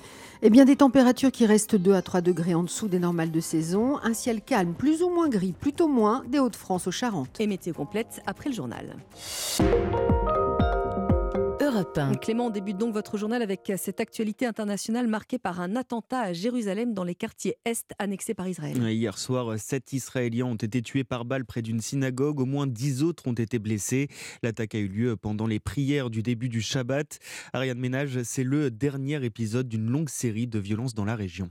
Les prières du Shabbat s'achèvent, les fidèles sortent de la synagogue quand un homme ouvre le feu sur les passants. Selon la police israélienne, l'auteur de l'attaque tente de prendre la fuite en voiture avant d'être abattu. Le Premier ministre Benjamin Netanyahou et son ministre de la Sécurité, figure de l'extrême droite, se rendent sur place pour Israël. C'est l'un des attentats les plus meurtriers de ces dernières années. Sans en revendiquer la responsabilité, le djihad islamique et le Hamas saluent cette attaque. Ils semblent la lier aux violences qui ont marqué la région ces trois derniers jours. Jeudi dernier, neuf Palestiniens ont été tués dans un raid de l'armée israélienne à Jenin, en Cisjordanie. En représailles, des roquettes ont été tirées par le Hamas depuis la bande de Gaza entraînant un bombardement de l'armée israélienne sur l'enclave palestinienne vendredi matin. L'autorité palestinienne a de son côté mis fin à sa coopération sécuritaire avec l'armée israélienne une première depuis deux ans. Ariane Ménage, la correspondante d'Europe 1 à Jérusalem, et la France a condamné hier soir l'effroyable attaque terroriste en ce jour de commémoration internationale des victimes de la Shoah. Retour en France, ils vont de nouveau fermer leur cabinet. Les médecins libéraux appellent à une nouvelle journée de mobilisation. En grève depuis euh, le 26 décembre pour obtenir une revalorisation euh, de la consultation, les six organisations représentatives annoncent une nouvelle fermeture des cabinets médicaux le 14 février. Dans une lettre adressée à la première ministre Elisabeth Borne, les syndicats demandent au gouvernement une enveloppe financière supplémentaire supplémentaires pour éviter un échec des négociations en cours avec l'assurance maladie. La politique après sa déroute à la présidentielle, le Parti socialiste compte sur son 80e congrès pour relever la tête. Congrès qui s'est ouvert hier à Marseille sous fond de discorde. Les partisans d'Olivier Faure et de Nicolas Mayer-Rossignol veulent voir leur chef en conflit ouvert trouver rapidement un accord. Et ce n'est pas gagné, Alexis de la Fontaine. Oui, ce congrès sera sanglant, prévient un député socialiste. Alors Nicolas Maillot-Rossignol, qui conteste toujours les résultats, ne voit que deux solutions possibles. À Marseille, ça peut être la pire des choses comme la meilleure des choses. La pire des choses, ce serait quoi? Ben, Ce serait le coup de force, ce serait la fracture. Et honnêtement, ce serait probablement un dernier clou sur le cercueil. Ou bien on arrive à se rassembler, et à ce moment-là, je crois que tous les militants seront heureux de voir qu'on arrive à porter les choses ensemble. Mais son message n'est pas entendu par Olivier Faure, qui considère avoir remporté ce scrutin. Le premier secrétaire veut maintenant profiter de ce congrès pour tendre la main à ses opposants. Je m'engage à faire en sorte que toutes celles et ceux qui se retrouvent dans la ligne que nous allons poursuivre eh bien, puissent trouver leur place et que celles et ceux qui ne la partagent pas soient aussi respectés parce que dans un parti qui est un grand parti démocratique, il est absolument indispensable que tout le monde se sente à l'aise, respecté dans ce qu'il pense. Selon nos informations, un arrangement pourrait avoir lieu dans la journée, mais pas certain que cela apaise les tensions. Alexis de la Fontaine du service politique d'Europe 1. Alors ce n'est pas une rose comme celle du PS, mais c'est une fleur tout aussi euh, populaire qui s'achète en hiver. C'est actuellement la pleine saison du mimosa. Une saison qui dure euh, à peine quelques semaines, de fin décembre au début du mois de mars. Euh, pour les producteurs, c'est donc une course contre la montre. Ils sont une quinzaine de mimosistes dans le Var et les Alpes-Maritimes, principalement autour de Mandelieu. Reportage dans le massif de Tanneron de notre correspondant Frédéric Michel. Il faut qu'en un minimum de temps, on fasse la récolte parce que le mimosa n'attend pas. Fabien Reynaud est mimosiste à Pégomas, une histoire de famille depuis 116 ans. C'est une plante assez rustique qui n'a pas besoin de beaucoup d'eau, de mettre d'engrais, pas de traitement. C'est assez économique à la production, mais le plus gros travail, c'est la récolte puisqu'on est sur des terrains escarpés. Sur une grande partie des 20 hectares qu'exploite la famille Reynaud, les arbres ont fleuri. D'un jaune éclatant, le mimosa ne se récolte qu'en hiver. Sur 24 heures, en fait, on va couper les mimosas. Les bouquets fleuris, ben, ils vont être directement mis à la vente, commercialisés. Les bouquets verts, ils vont passer en forcerie. Entre 12 et 24 heures, au chaud, ça va le faire fleurir. Et le lendemain, ils partent pour l'expédition. Et la demande est forte. Le mimosa, c'est un petit bout de Méditerranée à la maison. Cécile Reynaud s'occupe des ventes de l'exploitation familiale. Au-dessus de Lyon, ils en raffolent. Les pays du Nord aussi sont friands de mimosa. L'Allemagne, la Hollande, la Belgique, euh, même les pays scandinaves. C'est à la fois une fleur porte-bonheur au cœur de l'hiver et le soleil du printemps qui arrive. Dans les Alpes-Maritimes, le mimosa, c'est 20% de la production horticole. Frédéric Michel, le correspondant d'Europe 1 en PACA. Allez, on va terminer ce journal avec euh, du sport et particulièrement du handball. Clément, les Bleus sont en finale du mondial. Oui, l'équipe de France s'est qualifiée grâce à sa victoire hier soir face à la Suède. Victoire 31 à 26 après un match maîtrisé de bout en bout, Martin Lange. Oui, on leur avait promis l'enfer, 20 000 supporters suédois en transe, mais les Bleus ont rapidement éteint la Télé 2 Arena de Stockholm. Une défense de fer, un gardien Vincent Gérard en état de grâce et des leaders au niveau, à l'image de Dekamem, auteur de 5 buts. C'est clair qu'on avait des très fins ce soir. Euh, on savait que ça pouvait être quelque chose de spécial de gagner ici et c'est chose faite, donc euh, vraiment très très content de, de la victoire. Mais pas d'effusion de joie au coup de sifflet final, hein. les Bleus sont en mission, ils veulent cette septième couronne mondiale, Nedim Remili. La seule chose pour laquelle on est venu, c'est euh, accéder à l'or. On y est, plus qu'un pas, plus qu'un step, plus que deux jours. On est prêt pour ça, on a montré qu'on avait les, ressources. Euh, à nous de continuer euh, comme ça, espérons qu'on puisse retrouver peut-être euh, un peu de fraîcheur de certains gars qui ont eu des pépins physiques. Et, J'espère à nous ce titre, en route pour le titre en tout cas. Mais pour cela, il faudra vaincre une autre vieille connaissance, le Danemark, double champion du monde en titre, rien que ça. Martin Lange du service des sports d'Europe 1, France-Danemark. Le coup d'envoi, ce sera demain à 21h. Match à suivre, bien évidemment, sur Europe 1, radio officielle du mondial de handball. Et puis un mot euh, de euh, patinage artistique. Le français Adam Siaohimfa est sacré champion d'Europe de patinage artistique. À 21 ans, il devient le cinquième français à remporter ce titre. Merci Clément Barguin, à tout à l'heure. 7h37 sur Europe 1. Bon réveil en notre compagnie euh, sous un ciel gris, Valérie Darmon. Et en plus, il fait froid. On va rester sous la couette peut-être alors. Exactement, en écoutant Europe 1. Voilà. Alors je commence par le moins gris, de la Provence à l'arrière-pays niçois et sur les chaînes des Alpes. Mistral et Tramontane qui soufflent entre 60 et 80 km/h au soleil. Si vous habitez Calais, Le Havre, Caen, Saint-Brieuc, Saint-Malo, Brest, Oléron, là les passages nuageux vont alterner avec les éclaircies dès ce matin et ce pour la journée. Partout ailleurs, c'est gris, donc j'en arrive aux régions dans la grisaille toute la journée. Mhm. Ardennes, Alsace, Lorraine, Bourgogne, est du bassin parisien, Champagne, centre, Charente, vallée de la Garonne, avec toujours quelques flocons sur le massif central et sur les Pyrénées. Et pour l'ouest du bassin parisien, on va retrouver les éclaircies à partir de la mi-journée. Et il fait froid toujours, hein. on, est en- on reste sous les, sous les normales de saison. Eh oui, 2 à 3 degrés en dessous. Et à Mandelieu, justement, on en parlait tout à l'heure, à Mandelieu, la Napoule, hein, près de Cannes, il fera 12 degrés cet après-midi pour profiter des mimosas. Également 2 annoncés à Verdun et Clermont-Ferrand aux heures les plus chaudes, si je puis dire. 3 à Saint-Giron et Besançon ainsi qu'Orléans. 4 à Toulouse, à Auch, à Tours et à Blois, ainsi qu'à Lyon et à Paris. 5 degrés à Alençon, à Niort et à Albi. 6 degrés à La Rochelle, à Brive-la-Gaillarde, à Biarritz. 7 à Caen et Rennes ainsi que Perpignan. Et 10 degrés à Marseille. Merci beaucoup Valérie Darmon, 7h38 sur Europe 1. Bon réveil. La photo de, de Paris Match, comme tous les samedis matins sur Europe 1 avec Caroline Mangès. Bonjour. Bonjour Lénaï. Directrice de la rédaction. Et vous êtes là euh, ce matin en studio avec nous, euh, évidemment pour nous parler euh, de match, mais pour nous parler également ah bah, des dangers que continuent à courir certains journalistes de votre rédaction lorsqu'ils sont euh, sur le terrain. Et on, voulait en parler ce matin. Alors, les dangers et les risques du métier, Mmh. en même temps, je vous dirais, effectivement, Match est un des derniers journaux à financer du grand reportage. Mhm. Et nous avons une équipe composée de François Delabarre et Véronique de Vigry qui est partie dans cette zone qualifiée de rouge par le Quai d'Orsay et malgré leur avis, voir ce qu'il se passe en Centrafrique, Ouais. territoire perdu de la République française et gagné par les Russes et Wagner, comme souvent en Afrique de l'Ouest aujourd'hui. Et ils ont couru un risque, hein, puisqu'ils vous étiez sans nouvelles pendant quelques jours. hein. Alors, ils ont passé euh, avec un visa de tourisme la frontière tchadienne pour rejoindre euh, un territoire de Centrafrique qui n'est pas complètement tenu par Wagner et où des rebelles résistent.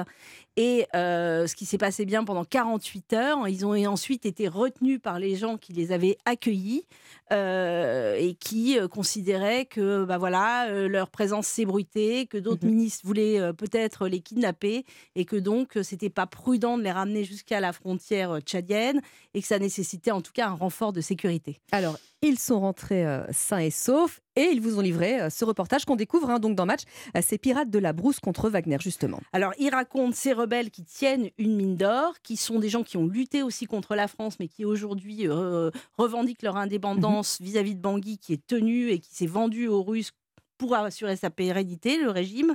Et donc, euh, il raconte comment euh, les gens de l'armée euh, centrafricaine font des razzias sur ces mines accompagnés de gens de Wagner, tuent les populations, empoisonnent les pluies, torturent des gens qu'on retrouve en les fouillant avec une douille dans la poche, euh, font griller leurs oreilles sur des barres à méchouis et les font, leur font manger leurs oreilles. C'est assez effarant.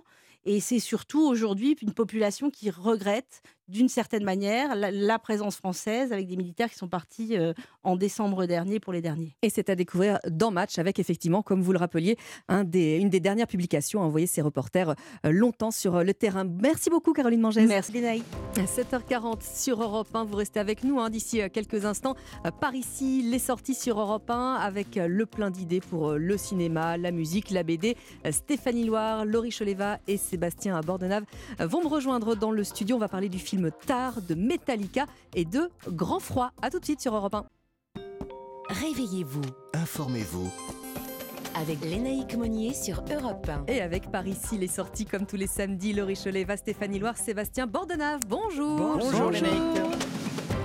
Alors, deux films, Laurie, cette semaine, oui. consacrés à des chefs d'orchestre. Exactement, deux femmes chefs d'orchestre, joli hasard. Alors, le premier film s'appelle Tar, c'est le nouveau film de Todd Field qui était euh, présenté en compétition à la dernière Mostra de Venise. C'est Kate Blanchett qui entre dans la peau de l'impitoyable Lydia Tarr, un rôle pour lequel elle a obtenu le prix d'interprétation à Venise, le Golden Globe de la meilleure actrice dans un film dramatique et on a appris cette semaine sa nomination aux Oscars.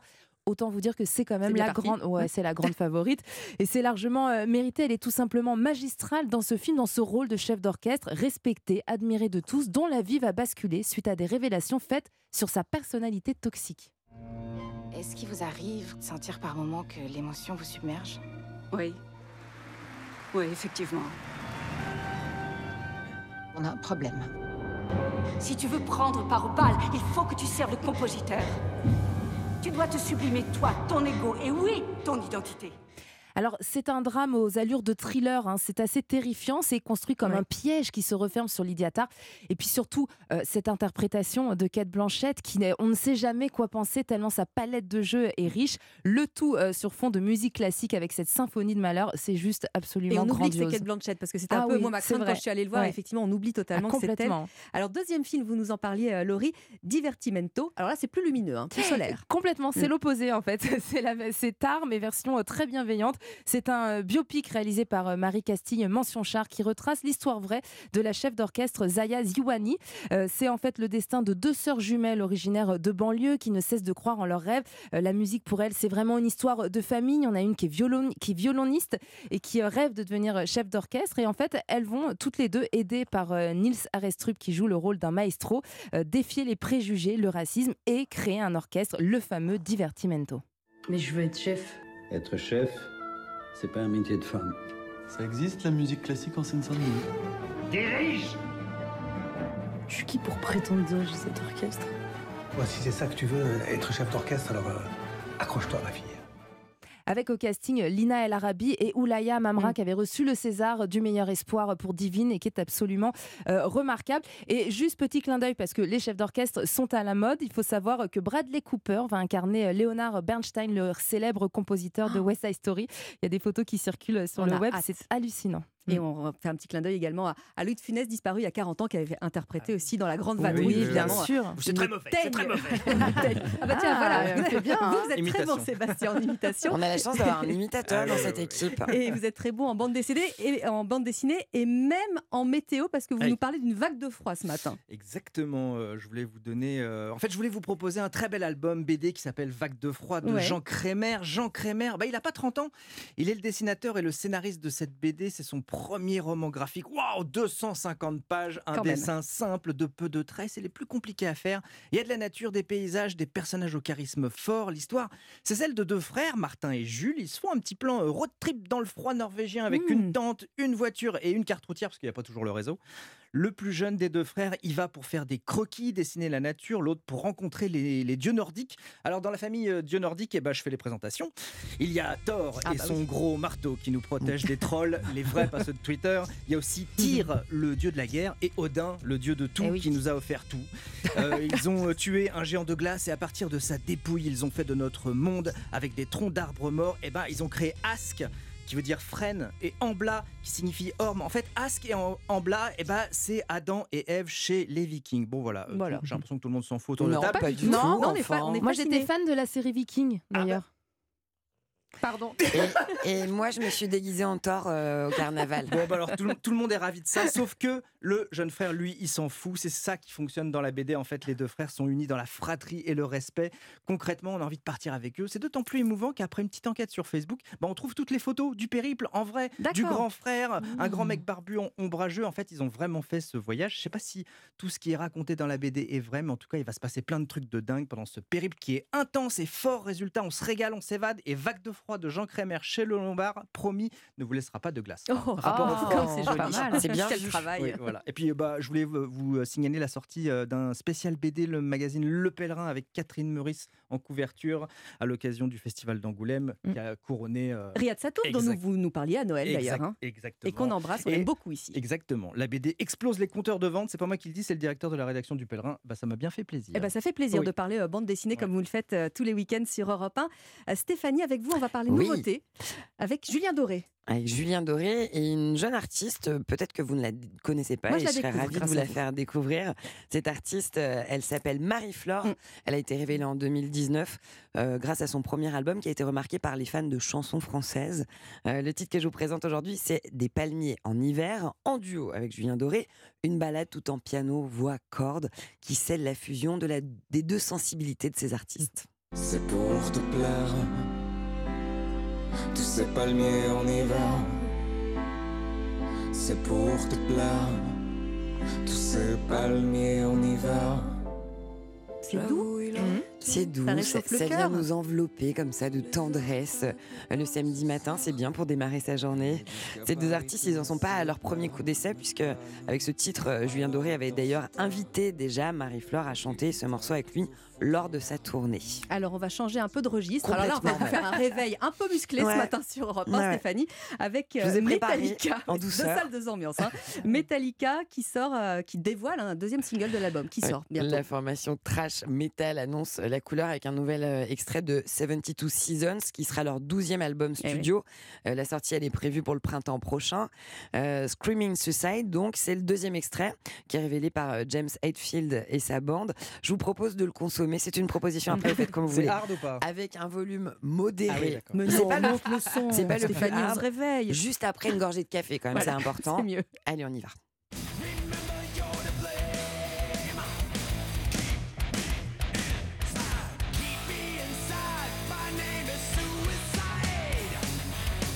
Moi, j'adore. Mais j'en étais sûre que ça vous plairait, les mecs. Je commence à.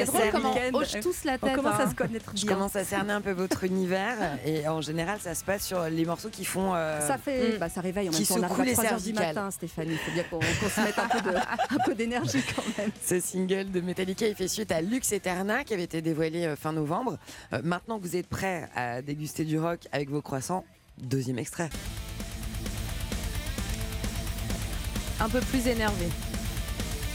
Bah là ils ont pris le petit déj. C'est là, ça, c'est après le café, ça.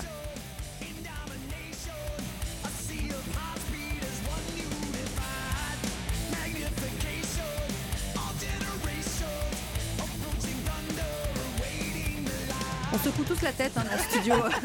C'est un On titre euh, qui est sponsorisé par tous les, les ostéos de France. Ça permet de faire travailler les cervicales. Et on ira les voir sur scène aussi. Oui, ils vont donner deux concerts Metallica en France au Stade de France les 17 et 19 mai. Merci beaucoup à tous les trois. Alors Sébastien, on vous retrouve à 14h Ah oui, demain. chez Nicolas Caro. Ouais, La Demain, voix est libre.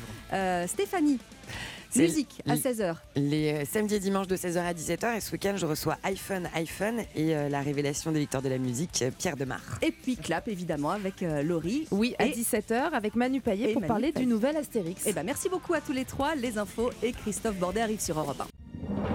Europe Matin Week-end. Léna Egmonier. Les infos arrivent parce qu'il est 7h52, l'heure du journal permanent Clément Barguin. Pour Olivier Dussopt, les mairies fermées le 31 janvier posent un problème de neutralité. Le ministre du Travail réagit à la décision de plusieurs maires de France qui fermeront leur mairie mardi prochain pour permettre aux agents de manifester contre la réforme des retraites. Alors que les motards sont mobilisés depuis des mois contre le contrôle technique des deux roues, le gouvernement pourrait leur faire une faveur. Le ministère des Transports envisagerait d'imposer un premier contrôle seulement 5 ans après la mise en circulation du véhicule et ensuite avec une visite obligatoire tous les 3 ans. Nouvelle escalade de violence entre Israéliens et Palestiniens. Sept personnes ont été tuées hier soir par un homme armé qui a ouvert le feu près d'une synagogue. L'attaque a eu lieu pendant les prières du début du Shabbat dans le quartier de Jérusalem-Est. Et puis les Bleus se qualifient en finale du championnat du monde de handball grâce à leur victoire face à la Suède 31 à 26. Ils affronteront le Danemark demain à 21h. Merci Clément Barguin, 7h53 sur Europe 1. Bon réveil. Europe Matin Week-end. Bienvenue chez vous.